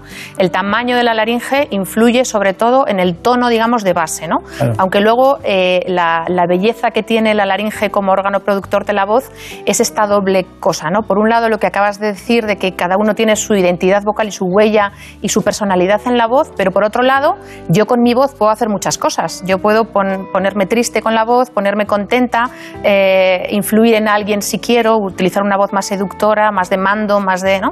Y esta eh, variedad, digamos, de timbres, pues no lo permiten otros, otros órganos, ¿no? Aquí en este programa todo el mundo pone la voz que le da la gana. ¿eh? Todos. Pero bueno, hay una cosa que quiero saber. Eh, cuando hay un determinado síntoma, sangre en heces, por ejemplo, pues vas al especialista en gastroenterología. Aquí, aquí, ¿cuándo hay que ir con un trastorno? de- ¿cuándo, ¿Cómo detecta alguien que tiene un trastorno de la voz? ¿Se nota mucho? ¿Se nota poco? ¿Llegan tarde? Me da la impresión de que llegan muy tarde. Sí, efectivamente, muchas veces llegan muy tarde. Sobre todo, esto es muy, eh, eh, muy grave en cuando hay, el problema es muy importante, ¿no? O sea, por desgracia tenemos patologías en la, en la voz, en la laringe, que son pues desde muy leves a muy, muy importantes, ¿no? La más grave quizá pues el cáncer de laringe. Y en estos casos, obviamente, el llegar pronto es crucial para tener éxito con el tratamiento. ¿Y qué enfermedades hay que no sean de la laringe que den trastornos de la voz? Pues efectivamente hay algunas enfermedades que sin estar originadas en la laringe producen problemas de voz. Eh, una de las más conocidas es, por ejemplo, el reflujo de ácido del estómago. ¿no? Claro. El reflujo gastroesofágico, que es la salida de ácido del estómago hacia el esófago, a veces puede subir, digamos, un poco más y llegar hasta las cuerdas vocales y producir una inflamación. Una inflamación crónica normalmente que se manifiesta a veces solamente por problemas en la voz. ¿no? Una disfonía muy característica por las mañanas, con sensación de carraspera, de flemas en la garganta, que puede estar ocasionada por un problema que no se origina en las cuerdas inicialmente. Y antes de nuestro gran informe, que lo ha hecho muy... bueno, ella propuso este espacio, Elena Fernández Puyol, y, y, y a mí, claro, como es algo que no tocas, que no ves, que tienes que ir a la profundidad, que tiene muchos matices, ¿no? Pues no hemos, no hemos hecho este programa en ninguna ocasión. ¿no? Entonces, eh, quería saber cuáles son los trastornos más frecuentes de la voz y pasamos al informe. Eh, los trastornos de la voz los podríamos dividir como en dos grandes grupos. Aquellos que se producen por usar mal la voz, ¿no? que puedes usarla mal puede ser usarla mucho, sin descansar, usar, o usarla de manera incorrecta. Y otras enfermedades que se producen que no tienen nada que ver con el uso de la voz, ¿no? como puede ser, por ejemplo, el reflujo ¿no? o, o algunas otras. Sin duda, las más frecuentes son las primeras. Son las enfermedades producidas por una manera incorrecta, digamos, de eh, cuidar la voz o de utilizar la voz. Eh, en ese sentido, pues esto es muy importante que, que se conozca porque son lesiones que se pueden prevenir. Si Claro. uno conoce los cuidados que ha de tener en la voz y conoce la forma correcta de utilizar la voz, sobre todo si es un profesional de la voz y usa mucho la voz al día, pues eh, va a poder prevenir este tipo de lesiones. Es que incluso tengo la impresión de que, de que compañeros, hablando en general, en el mundo sanitario, Sí. eh, se sorprenden cuando se encuentran a un especialista experto en temas de la voz, ¿no? Incluso la tecnología que usan ustedes es muy diferente, muy particular. Y la unidad que, la última unidad que se instala es una de trastornos de la voz, ¿no? Luego iremos al Ruber Internacional para ver cómo es eh, una unidad de trastornos de la voz. Bueno, Brenda Hermida, ¿qué hacemos? ¿Qué preguntas hay? Una de las preguntas que más recibimos es precisamente por parte de estas personas que utilizan más la voz eh, en su profesión, cantantes, como, como hemos visto en esta, en esta pieza. Nos preguntan cuáles son los hábitos que más pueden perjudicarles a la hora de, de intentar cuidar su voz. Eh, bueno, a lo mejor por orden de importancia, el primer hábito que yo destacaría sería el tabaco. ¿no? El tabaco es un gran enemigo de la voz, eh, además está en relación con otras lesiones más graves, no solamente la, la disfonía en general, sino con lesiones más graves. Y, y el alcohol también es un eh, bastante enemigo, digamos, o bastante perjudicial para la voz. ¿vale? Estas serían como las dos cosas más importantes. Hay muchas cosas después de estilo de vida que llamamos los, los médicos, ¿no? Pues el hecho de dormir bien, las horas que hay que dormir, tener una alimentación sana, equilibrada, eh, exenta de mm, alimentos procesados, este tipo de, de- de dieta, ¿no? Que perjudica indirectamente también a la voz. Y eh, después, muy importante es el eh, aprender a hablar bien, a utilizar bien la voz, ¿no? Lo que estábamos diciendo. Esto, hay algunas personas que de forma, por intuición natural, tienen una buena colocación vocal, no fuerzan la laringe, no empujan demasiado la voz, pero otras personas no. Y esto, las personas que no lo tienen de manera intuitiva lo pueden aprender, porque existe una técnica vocal para, eh, para que cualquiera la, la aprenda, ¿no? Como se aprende a jugar al tenis o a esquiar, pues igual se puede aprender a hablar. Y aquí tienen un papel fundamental los logopedas, ¿no? que son aquellas personas que proporcionan, digamos, estas herramientas de técnica vocal a las personas que utilizan la voz hablada o los profesores de canto a las personas que utilizan la voz cantada. Claro. Bueno, hemos visto eh, la información anterior, como aparecía la jefa del Servicio de Otorrinolaringología del Rubén Internacional, Miriam Ramarro, que lo ha, ha matizado perfectamente todo lo que nosotros queríamos saber de ese informe. Pero hay una cosa que no ha salido todavía. ¿Los, los profesores de autoescuela tienen problemas de voz? Los profesores de autoescuela. Bueno, los profesores de autoescuela eh, yo creo que, por un lado, son profesores y están utilizando la voz continuamente, muchas horas al día, ¿no? Eh, por otro lado, probablemente hablan en ambientes que no son los idóneos, ¿no? Si uno está hablando en un automóvil, pues ahí hay un ruido ambiente eh, una serie de decibelios por encima de lo que es deseable para hablar. El hecho de hablar por encima del ruido ambiente de manera seguida eh, hace sin duda que nosotros forcemos el instrumento para que se nos oiga. ¿no? Y además en el profesor de autoescuela creo que se añade eh, la postura y el gesto. ¿no? O sea, no, para que la voz salga bien y sin forzarla, uno debe tener una ali- alineación corporal correcta. Y claro, el estar hablando con la cabeza girada creo que probablemente tampoco es algo eh, saludable para la voz. Claro, También lo decía por el entorno ambiental de dióxido de carbono Por y todos los este es productos factor, en relación con el gasoil que se lo tragan todo, claro, Claro, sí, sobre sí, todo en verano. Sin duda. Bueno, la unidad de la voz y el diagnóstico de esos trastornos, nos vamos al Rubel Internacional y vamos a ver cómo trabajan ustedes. ¿Le parece? Muy bien. En este caso lo hemos hecho con un tenor. No se me es. enfade, no se me enfade. Es Felipe Nieto. Vamos allá. Cuando un paciente viene a la consulta con un problema de voz, lo primero que hacemos es una historia clínica, como siempre en medicina, y a continuación hacemos una exploración física que en el caso concreto de los problemas vocales debe incluir algunas pruebas específicas. La primera es el análisis acústico. El análisis acústico consiste en que nosotros analizamos cómo es esa voz. Analizamos mediante una serie de herramientas informáticas las características que tiene esa voz, si es normal, si es patológica, si no es normal. Y, por ejemplo, en el caso de la voz cantada, podemos describir unas características artísticas incluso de cómo es esa voz.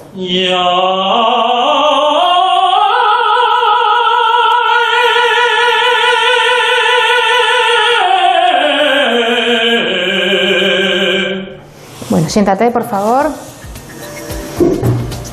Este es el espectrograma de tu voz. Esta es la frecuencia fundamental y estos son los armónicos de tu sonido.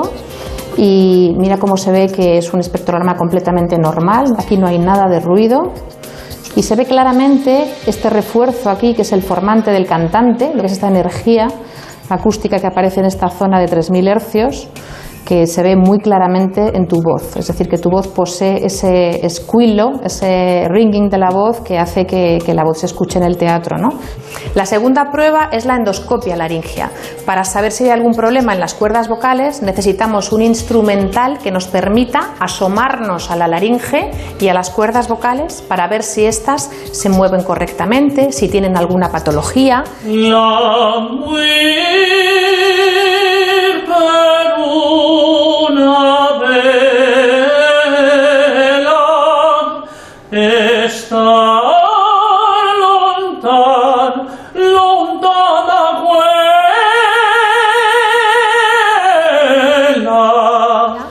Si eh, la forma de elongarse, la forma de vibrar las cuerdas vocales mediante una prueba dentro de la endoscopia que llamamos estroboscopia, que es fundamental para la evaluación de la voz.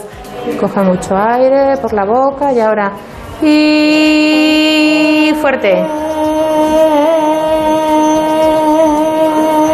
¿Vale? Las cuerdas vibran correctamente y no tienen ninguna lesión que pueda estar ocasionando el problema de voz que refiere el paciente. Bueno, la verdad es que eh, me gusta mucho la coincidencia entre la voz y las estructuras anatómicas, cómo se mueven en cada instante, ¿no? Bueno, preguntas. Pues nos ha escrito una persona con nódulos vocales que está notando pues, que cada vez su voz es más sesgada o que le cuesta más hablar y le han recomendado que haga rehabil- rehabilitación de la voz. Nos pregunta en qué consiste exactamente y si es lo más indicado en su caso. Eh, efectivamente, la, la rehabilitación de la voz o el tratamiento logopédico eh, para los- algunos problemas de voz es a veces el tratamiento eh, fundamental y único, algunas veces, por ejemplo, en los nódulos vocales en la mayoría de los casos. ¿no? En, otras, en otras ocasiones el tratamiento logopédico es complementario a otros tratamientos que utilizamos en la voz, ¿no? incluso, por ejemplo, a la cirugía. Pero efectivamente, en el caso de unos nódulos vocales, si los nódulos no son muy antiguos y no están muy fibrosos, se llevan mucho tiempo, a veces están tan duros, digamos, que no es posible eh, quitarlos con la logopedia, con el tratamiento logopédico. Pero si no es así, efectivamente se pueden curar eh, totalmente con tratamiento rehabilitador logopédico. Más preguntas. Más preguntas. Pues también nos han preguntado por qué sucede exactamente en ese momento de la adolescencia en la que cambia la voz y si tiene algo que ver la nuez en que a los chicos les cambie de una manera un poco más brusca, digamos. Efectivamente, eh, cuando los niños y las niñas llegan a la pubertad, se, produce una serie de cambios, todos producidos por las hormonas, ¿no? Y uno de los cambios es la, la voz. De hecho, la voz se considera un carácter sexual secundario, que llamamos, ¿no? Este cambio se produce tanto en niños como en niñas, pero en los niños se produce de manera mucho más eh, brusca y eh, digamos que el tamaño final que adquiere la laringe es mucho mayor, ¿no? De manera que de una laringe muy pequeñita eh, se pasa en muy poco tiempo a un crecimiento muy grande de las cuerdas vocales.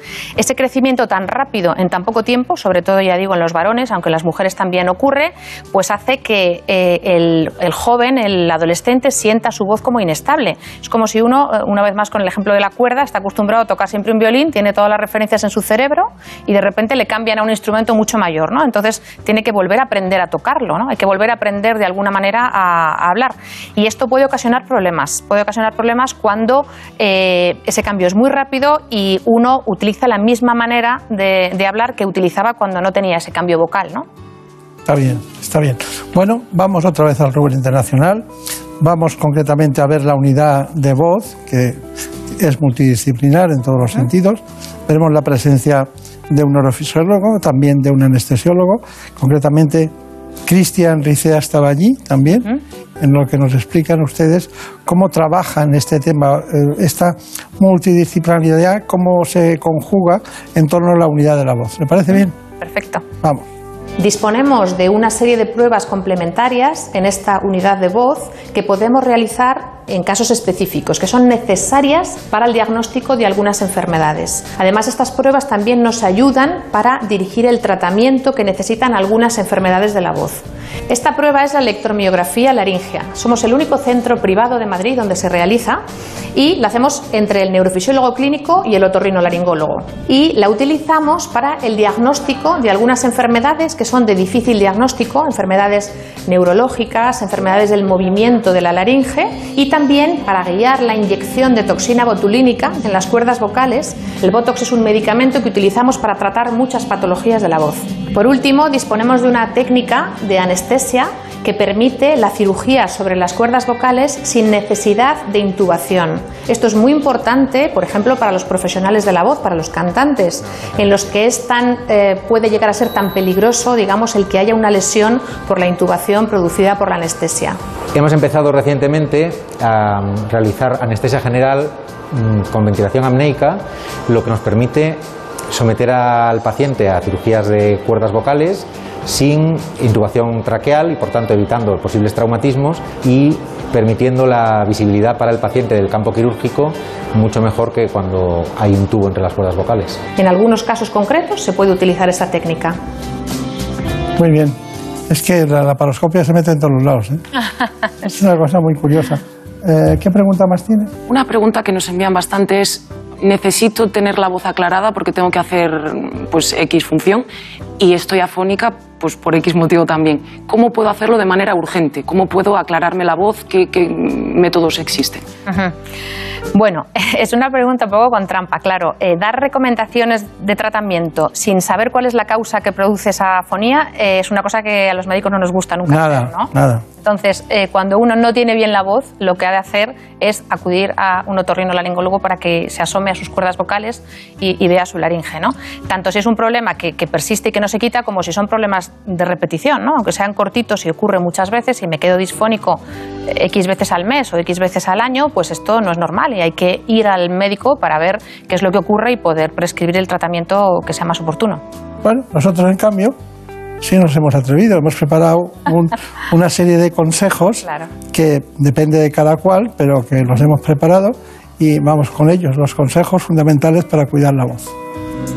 Para prevenir problemas de la voz se debe no solo cuidar la garganta como se piensa habitualmente, sino cuidar la salud general. Es importante llevar una vida saludable, dormir el suficiente número de horas, beber mucha agua, evitar tóxicos como el tabaco y el alcohol y alimentarse bien. El hecho de tomar una comida rica, por ejemplo, en comida procesada o comida envasada, puede favorecer el reflujo de ácido del estómago y eso puede dañar directamente las cuerdas vocales. Además, los expertos insisten en que hay que cuidar la técnica vocal. La técnica vocal son una serie de herramientas de que debe disponer toda persona y sobre todo los profesionales de la voz para utilizar la voz sin dañarla. En este sentido, la voz de los cantantes tiene una longevidad mayor, ya que usan su instrumento vocal mucho y haciendo un buen uso de él. Cuanto más cantemos cantando bien, claro, si uno no canta bien tiene que estudiar canto, ir a clases de canto, cuanto uno más cante, mejor envejecerá su voz sin duda. Consejos que nos ayudarán a mantener una voz sana y joven por más tiempo. Bueno, por más tiempo aquí vamos para atrás siempre, descumpliendo. Doctora, es muy importante eh, que nos diga si en algún momento usted echa mano de los compañeros de la cirugía otorrinolaringológica para este problema. ¿no? Eh, efectivamente, bueno, yo misma hago cirugía eh, de, las, eh, de la laringe. Eh, otorrinolaringología es una especialidad mixta, ¿no? médico-quirúrgica, y hacemos nosotros mismos la, la cirugía. Y efectivamente hay algunas patologías donde es imprescindible la cirugía de entrada. Por ejemplo, cuando hay una disfonía y uno ve en las cuerdas vocales una lesión que sospecha que puede ser maligna. ¿no? En este caso, pues hay que inmediatamente ir al quirófano pues, para hacer una biopsia, un diagnóstico y, y poner un tratamiento. Y luego hay otras veces que la cirugía eh, se utiliza en lesiones benignas cuando se han agotado, digamos, las posibilidades de otros tratamientos que no han funcionado, sean tratamientos farmacológicos, sean tratamientos eh, rehabilitadores y eh, hay una lesión estructural que precisa una, una cirugía. Esas son, digamos, las dos ocasiones, una más urgente y otra más retrasada o demorada en función de, de la evolución del problema. Claro.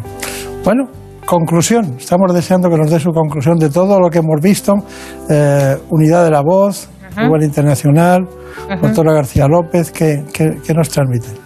Bueno, muy importante que la voz eh, es un elemento que nos puede alertar de problemas graves y problemas importantes, de manera que cualquier disfonía que dura más de dos o tres semanas, sobre todo si uno fuma, ¿eh?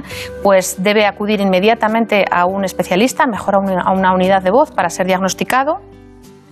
Por otro lado, los profesionales de la voz, sobre todo, ¿no? Y en este sentido, pues los cantantes pueden ser, digamos, los que tienen un uso más sofisticado de la voz. En cuanto tienen cual más mínimo problema, ellos acusan enseguida pequeños problemas, pues deben acudir a un centro eh, donde existan, digamos, las herramientas para realizar un diagnóstico, ¿no? ¿Por qué? Porque el otro mensaje eh, de conclusión es que hay muchos problemas vocales que se pueden prevenir, ¿no? Y es muy importante conocer los cuidados de la voz y poner enseguida en marcha las herramientas y los tratamientos necesarios para que estos problemas, cuando se inician, eh, pues eso, sean problemas pequeños y no lleguen, digamos, a problemas más graves que puedan precisar tratamientos más agresivos, como por ejemplo la cirugía. Claro. Pero hay una cosa. Hay nódulos y pólipos. Eso es, Los nódulos los hemos definido, sí. pero hay los pólipos.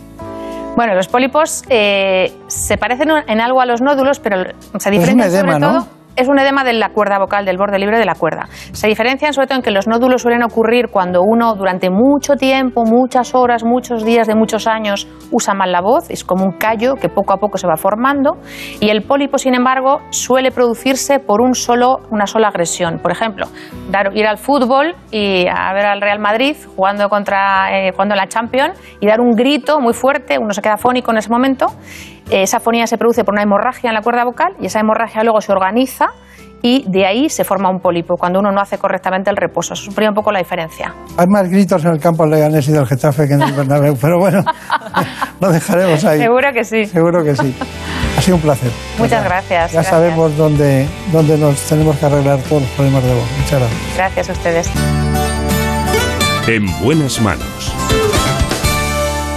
¿Conoces la relación entre cuidar de tu hogar y cuidar de ti? En Murprotec sabemos que cuando eliminamos las humedades de forma definitiva de tu hogar estamos cuidando de ti y de tu familia. Una vivienda libre de humedades es sana y segura. Llámanos al 930 1130 o accede en murprotec.es. Cuidando de tu hogar, cuidamos de ti. Con Cantizano tienes esa conexión especial. Algunos lo llaman complicidad, feeling, buenas vibraciones. Buenos días, Jaime, que me alegro de oírte. Yo te- De que está en ese programa, no sabes lo que yo me alegro, porque yo te he seguido siempre. Ay, qué alegría, ¿Sabes ay, qué alegría. Que, que me disloca y luego que tú haces. Yo no Mira, sé lo que hago, pero... Por fin no es lunes. Tu cita con Jaime Cantizano. Los fines de semana desde las 8 de la mañana y en cualquier momento en la web y en la app de Onda Cero. Me estoy empezando a enganchar a tu programa. Esto se llama reforzar la confianza y la fidelidad. Te mereces esta radio. Onda Cero, tu radio. Como el perro y el gato. En estos casos en los que un animal no tiene la educación suficiente. Pregunta que nos hace Alicia García desde Mar del Plata. Un gatito que está aprendiendo rutinas. Y lo que tienes que hacer con el tema... Consulta a Carlos Rodríguez. A ver, en principio el corte de uñas es prácticamente igual Recordar a la gente que nos puede enviar sus consultas. al Solo que podría tener cinco... cinco animales de compañía. Como el perro y el gato. Sábados a las 3 de la tarde, domingos a las 2 y media y siempre que quieras en la app y en la web de Onda Cero. Patrocinado por Menforsan, los especialistas en cuidados, higiene y cosmética natural para las mascotas. Te mereces esta radio. Onda Cero, tu radio. Radio Estadio Noche. Damos voz al deporte. ¿Qué te ha parecido, Cayetano? Bueno, ha tenido algunos movimientos. incorporar también a la charla ahora a Santi Segurola. Creo que es Jano Mori, en el Atlético de Madrid, ¿qué dicen? Bueno, pues hemos estado en contacto. Sí, señor. Al final, el Madrid se ha metido en una guerra sabiendo. Ortego, más tiempo lleva el Sporting. También damos voz a la afición. Recuerdo el teléfono esta noche o la noche que. Las informaciones hay que contrastarlas, como dice el gran Alfredo Martínez. Alfredo, tu primo ha mandado un Tenemos oyentes en muchas puntas del mundo. Sé que en México hay. Gabriela, que nos escucha desde Wall Street. Radio Estadio Noche. Aitor Gómez. De lunes a viernes a las once y media de la noche y siempre que quieras en la web y en la app. Iréis escuchando a gente que se irá sumando a este gran tren que son los deportes de Onda Cero. Te mereces esta radio. Onda Cero, tu radio.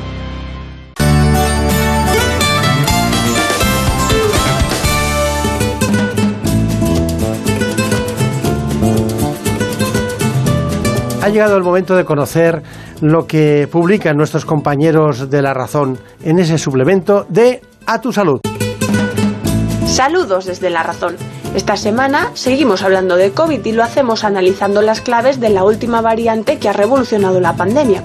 En concreto contamos por qué la carga viral de Omicron no define su infectividad, ya que los datos sobre los niveles virales apuntan a la evasión inmune como causa de la transmisibilidad de la nueva variante.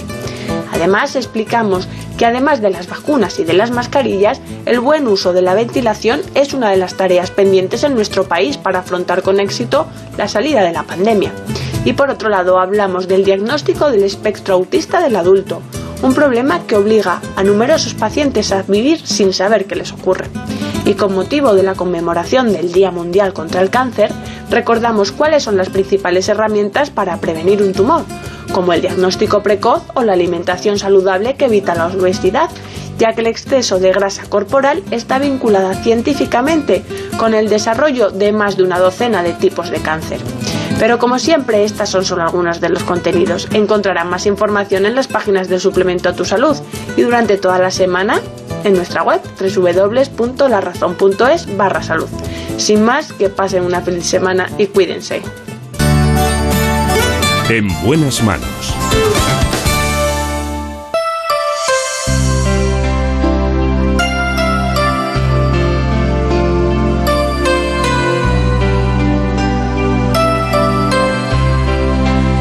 Y de la voz hacia otro órgano de los sentidos, la visión.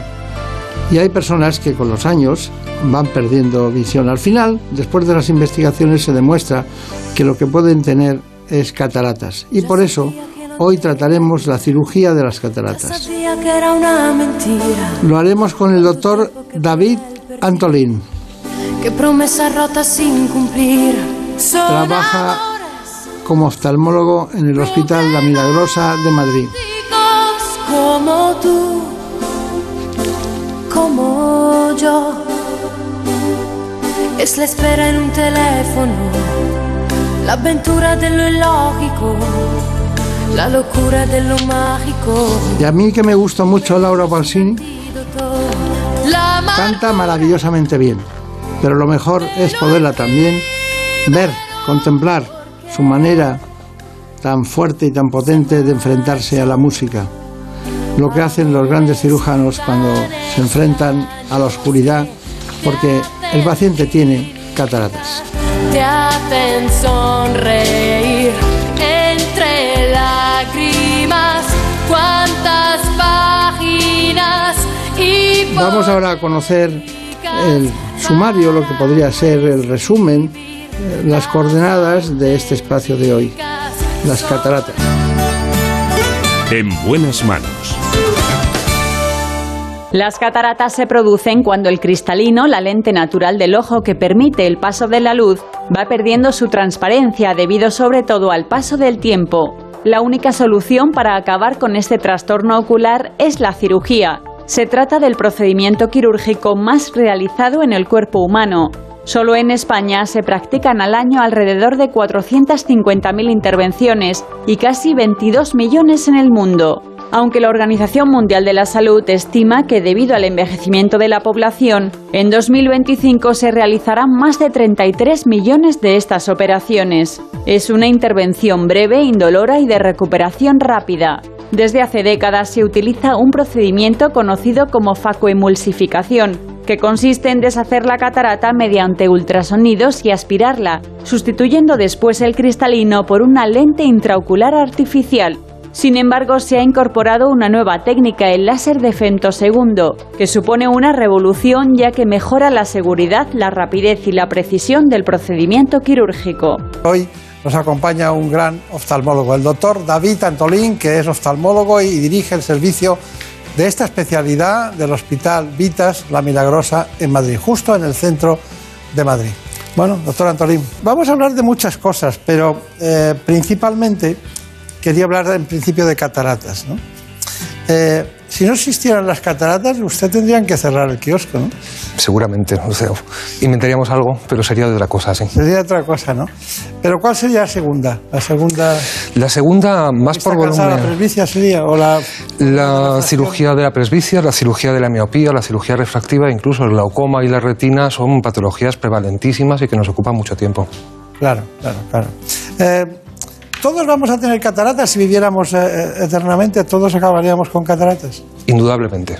Es un proceso totalmente normal de envejecimiento. La pérdida de transparencia del cristalino es algo que se produce en todos los casos, antes o después. Y, y la pregunta es, ¿hay que esperar que la catarata esté formada que la opacidad sea completa para poder operar o se puede operar antes? Es una pregunta muy buena. Antiguamente había que esperar, lo que solíamos oír de hay que esperar a que las cataratas estén formadas o hechas, era porque las técnicas obligaban a quitar el cristalino en bloque y si se rompía producía una complicación que era muy difícil de resolver y a la vez las técnicas estaban menos avanzadas y los resultados eran menos fiables o menos precisos que ahora, con lo cual, hasta que no había un empeoramiento suficiente, no se justificaba extraer el cristalino. Hoy en día es prácticamente completamente al revés. No es que haya que operar antes de que estén las cosas, pero se reducen enormemente las complicaciones y aumenta mucho la fiabilidad de las técnicas si se opera a tiempo y si se opera cuando la catarata está poco formada. Claro. Estamos hablando de la primera causa mundial de discapacidad visual. Bueno, la pregunta es, ¿es verdad que la cirugía de la catarata es el procedimiento quirúrgico más realizado en el mundo? Lo es. Es verdad. Qué curioso, ¿no?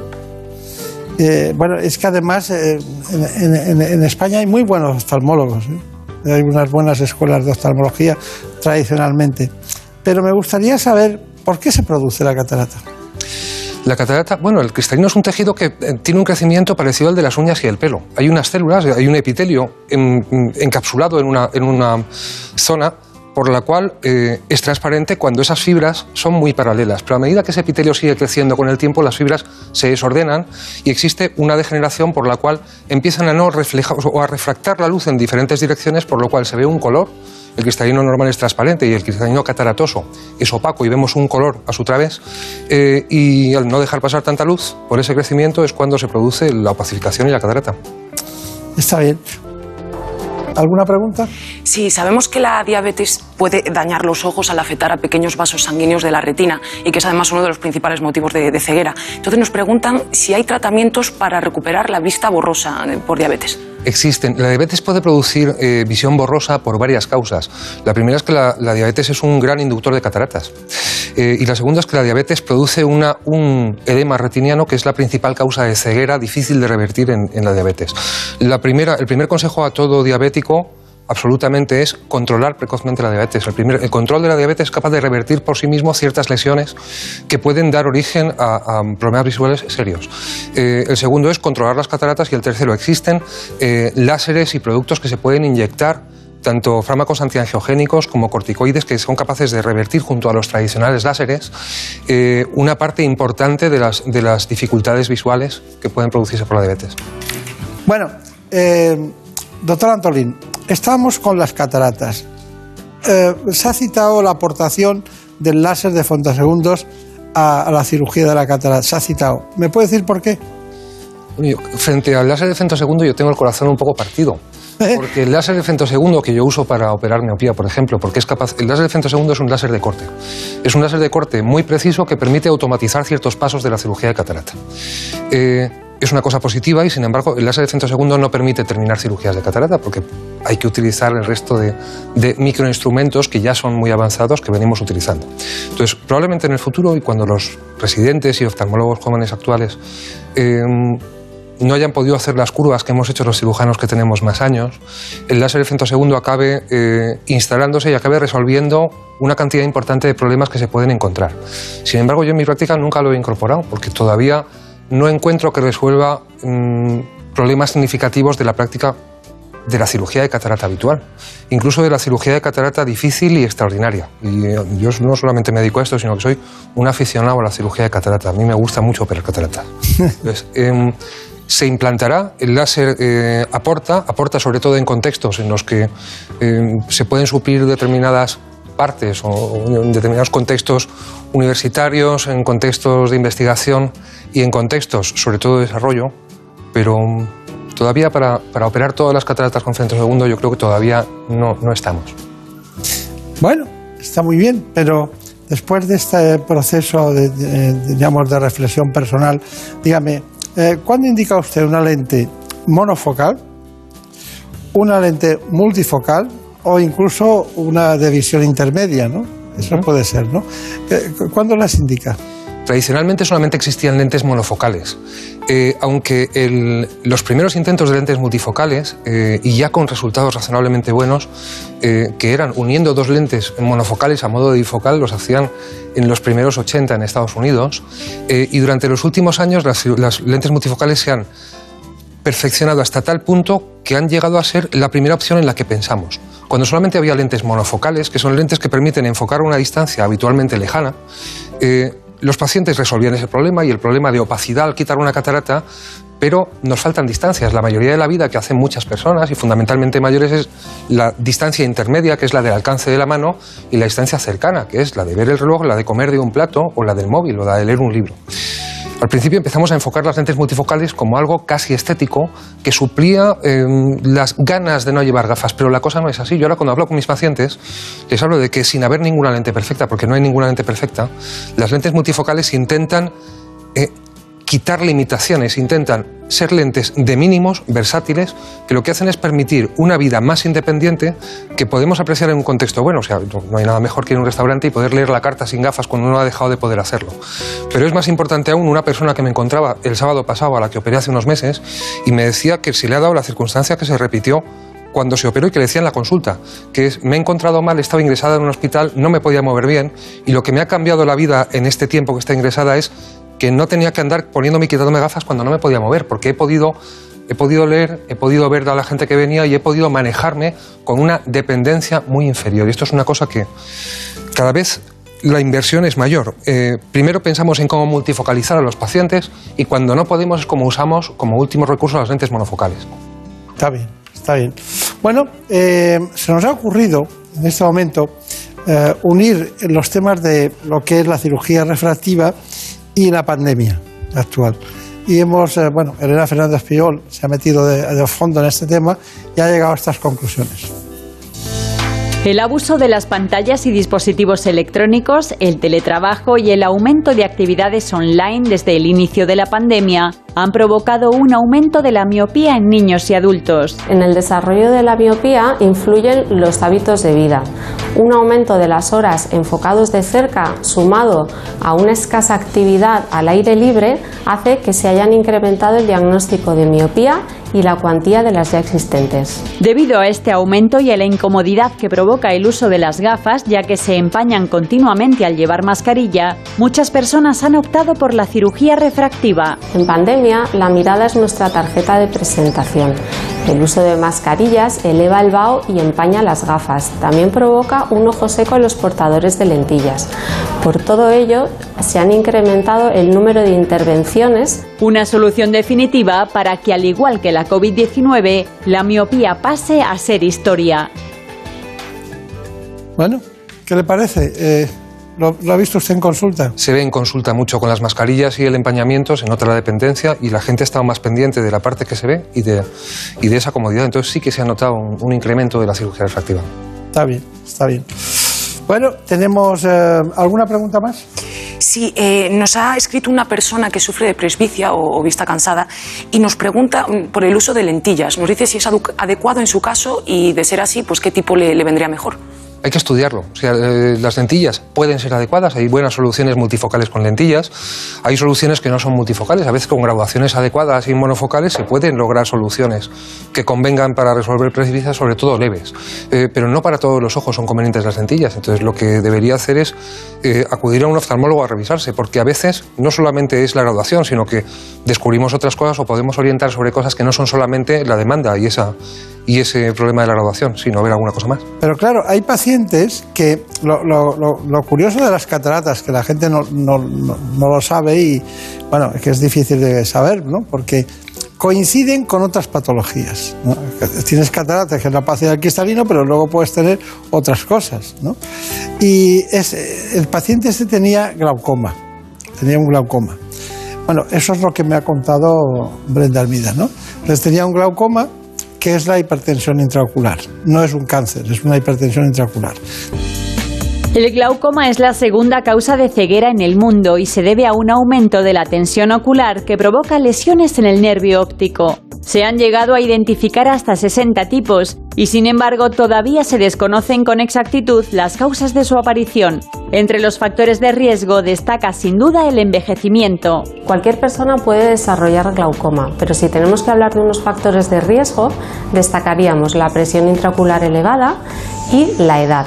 También no olvidarnos de los antecedentes familiares del glaucoma. Se calcula que en todo el mundo hay más de 60 millones de personas con glaucoma, cifra que va en aumento debido a la mayor esperanza de vida de la población. En nuestro país el número de afectados ya alcanza el millón. La mitad de ellos desconoce que lo tiene, ya que la mayoría de ellos no presenta síntomas hasta una fase avanzada de la enfermedad. La mejor prevención para el glaucoma es un diagnóstico precoz.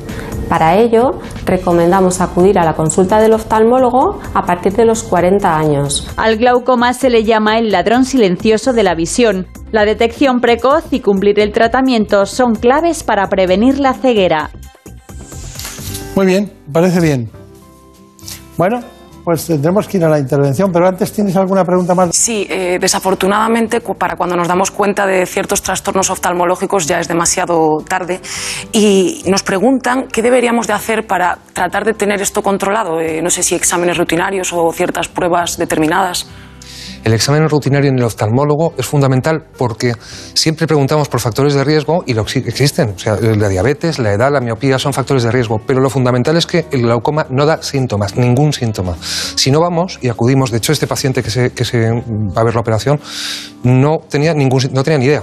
No tenía ni idea, se ha podido coger a tiempo, en general se suele coger a tiempo, pero un glaucoma hasta que no es muy grave no se nota nada. Entonces, un examen rutinario en el oftalmólogo eh, puede parecer un consejo banal y no lo es en absoluto. Se pueden prevenir cosas que te conducen a la ceguera. Está bien. Marina, vamos a aprender, seguir aprendiendo. Vamos a ver cómo interviene el doctor David Antolín en una cirugía de glaucoma, en este caso. Vamos allá. Estamos colocando los ápticos de la lente y ahora vamos a lavar los restos de viscoelástico, de sustancia que hemos puesto dentro del ojo para hacer espacio. La peculiaridad, entre otras, del caso de Honorio es que su pupila dilata poco y eso es un obstáculo. Eso a veces tiene que ver con ciertas enfermedades de los ojos, a veces tiene que ver con medicaciones que toman los pacientes y a veces con una mezcla de todas, como es el caso. Entonces ha ido perfectamente esta hora y ahora lo que vamos a hacer es colocar unos pequeños implantes de glaucoma para reducir la tensión intraocular. Son las prótesis más pequeñas de las que se fabrican en toda la medicina. Sin un microscopio apenas se ve con una mota en la uña. O sea, son verdaderamente pequeñas. Este es el implante, está colocado en la punta del inyector. Y lo vamos a introducir mediante un introductor en una zona muy concreta del ojo. Ahí va un implante, siempre se colocan dos, están perfectos. Muy bien, hemos acabado. Ahora le voy a lavar los restos de lo que le he puesto y se va para casa. Ha ido de maravilla. Ahora verá mal porque está recién operado, va a salir viendo un poco oscuro.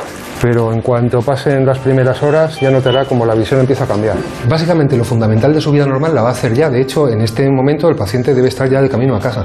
Va a tener limitaciones en cuanto a que no va a poder hacer grandes esfuerzos y no va a poder eh, frotarse el ojo o nadar en una piscina durante la primera semana. Eh, hay restricciones legales para conducir durante el primer mes. Aparte de eso, la vida, yo digo a la gente que yo los opero los jueves para que los lunes vivan. Bueno, ya ha visto cómo se soluciona, usted lo hace así, la cirugía concretamente del glaucoma. Pero eh, vamos con la presbicia, que todo el mundo entiende presbicia como vista cansada y tal. Eh, ¿Hay cirugía de la presbicia? Hay cirugía, de hecho hay cirugías de la presbicia, hay bastantes técnicas para operar presbicia. ¿Usted, usted usa alguna concreta? Utilizamos mm, en ocasiones eh, cirugías láser sobre la córnea y en ocasiones y con frecuencia lentes intraoculares multifocales. Bien. Tengo notado aquí que, aparte de, de ciertas opciones, aparte de las gafas, eh, para deshacernos de la presbicia, las opciones que ha dicho usted son las que hay, ¿no? Pero las gafas son útiles, ¿no? Claro. Claro, las gafas son la primera opción. Si una persona está bien adaptada a las gafas y no tiene demanda, no se tiene por qué operar. Es la primera, es la primera, el primer mensaje que le damos a los pacientes en la consulta. Y una pregunta, los que son hipertensos sistémicos, de todo el organismo, es un hipertenso, ¿tienen más tendencia a tener glaucoma o no? ¿O No tiene tienen, que no tienen más tendencia a tener glaucoma. En principio es algo aislado y, sin embargo, ciertos tratamientos de la hipertensión arterial, cuando son excesivos, pueden ayudar a que el glaucoma vaya un poco peor y, a la vez, una hipertensión descontrolada ayuda a que todo el cuerpo, los vasos de todo el cuerpo estén peor, con lo cual pueden evolucionar peor los glaucomas, pero no están ligados en origen. ¿Y eh, hay alguna dieta, algo, algo que se deba tomar para prevenir el glaucoma o algo que no se deba tomar? La dieta sana, la dieta mediterránea, la dieta eh, cardioprotectora y la dieta que, que se recomienda para, para proteger el resto del cuerpo es lo que conviene para el glaucoma. No hay ninguna dieta específica que podamos recomendar. ¿Y es cierto que se ha recomendado últimamente que las personas eh, que pueden tener tendencia a glaucoma utilicen lo menos posible, salvo que sea la mascarilla? Se ha leído, se ha leído. Habría que ver concretamente cómo son las condiciones del estudio. Yo creo que eh, hay que poner en el deporte en el exterior existe una exención para, para utilizar mascarillas siempre y cuando haya una distancia de seguridad razonable. Creo que ante la duda hay que utilizar mascarillas. y lo que hay que ver es cómo se apoyan y cómo es el control del glaucoma. De todas maneras, no parece una incidencia demasiado importante. Es posible que un esfuerzo físico aumente tanto la presión como esa leve presión de las mascarillas. ¿Hay causas genéticas de cataratas? Hay causas hay muchos síndromes genéticos que están ligados a cataratas. La primera causa genética es existir. O sea, los humanos vamos a tener cataratas, pero hay varios síndromes que están ligados a la aparición de cataratas más precoces o, o peculiares. Claro. Claro. Bueno, pues ha sido un placer, pero antes me gustaría que nos diera unos- una, una especie de conclusiones de lo que hemos hablado. ¿no? Lo hemos enfocado básicamente en cataratas y glaucoma, hemos hablado de la presbicia, de lo- hemos hablado de los problemas de refracción en la actualidad. ¿Qué, qué consejos nos daría como oftalmólogo de todo lo que hemos hablado? Pues tres cosas que son fundamentales. La primera es, la catarata no es que haya que abalanzarse sobre ella, pero sí hay que tener en cuenta que la cirugía más segura hoy en día es probablemente más precoz. Hay que individualizar, pero probablemente es más precoz. La segunda es que no son para todo el mundo, pero existen muchas opciones que permiten vivir mejor operados de cataratas utilizando lentes especiales que como digo hay que enfocarlas paciente por paciente. Y la tercera cosa y más importante de todas es que el glaucoma no avisa. Entonces, la revisión oftalmológica en un médico oftalmólogo, cuando todavía no hay ningún síntoma, es clave a la hora de anticipar problemas y se puede asegurar que casi cualquier paciente con glaucoma cogido a tiempo va a vivir toda su vida bien, pero hay que cogerlo. Claro. Eso también pasa a la gente de Murcia, ¿no? Los de Murcia especialmente. Todo el mundo. Así que toma nota, toma nota. Bueno, es que todo, todo pasa en Murcia últimamente. Bueno, doctor David Tato, le deseo mucha suerte. ¿eh? Conozco muy bien su clínica, la de la clínica La Milagrosa, donde usted trabaja. Trabajé allí 14 o 15 años y, y era un sitio apacible, tranquilo, eh, prácticamente en el centro de, de- de- de Madrid, en el centro, diríamos, más transitado, después de la Puerta del Sol, claro, lógicamente. Pero le deseo mucha suerte porque allí se hacía muy buenos trabajos y buena cirugía. Muchas gracias. Muchas gracias.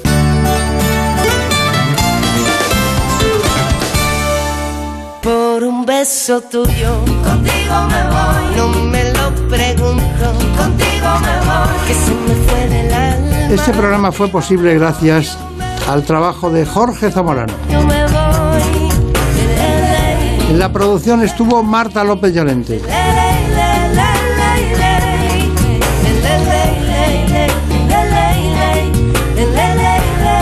Contenidos forman parte del equipo y del trabajo y la documentación de ¿Qué me pasa, doctor? El programa que se va a emitir eh, dentro de un rato a las 9 de la mañana en la sexta.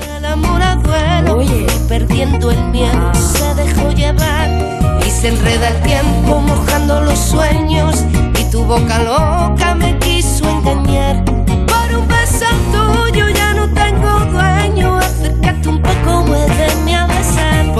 un beso tuyo, contigo me voy. No juegues conmigo, contigo me voy. Quédate esta noche, contigo me voy. Conmigo, conmigo, conmigo, ay, por un beso tuyo.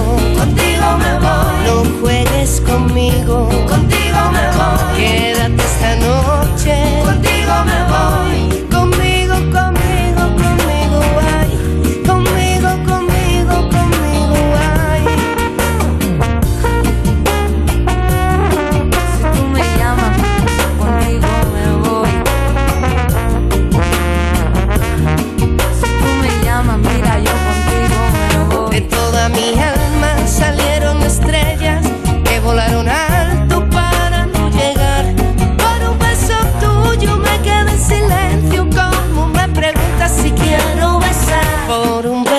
Tuyo. Contigo me voy. No me lo pregunto. Contigo me voy. Se me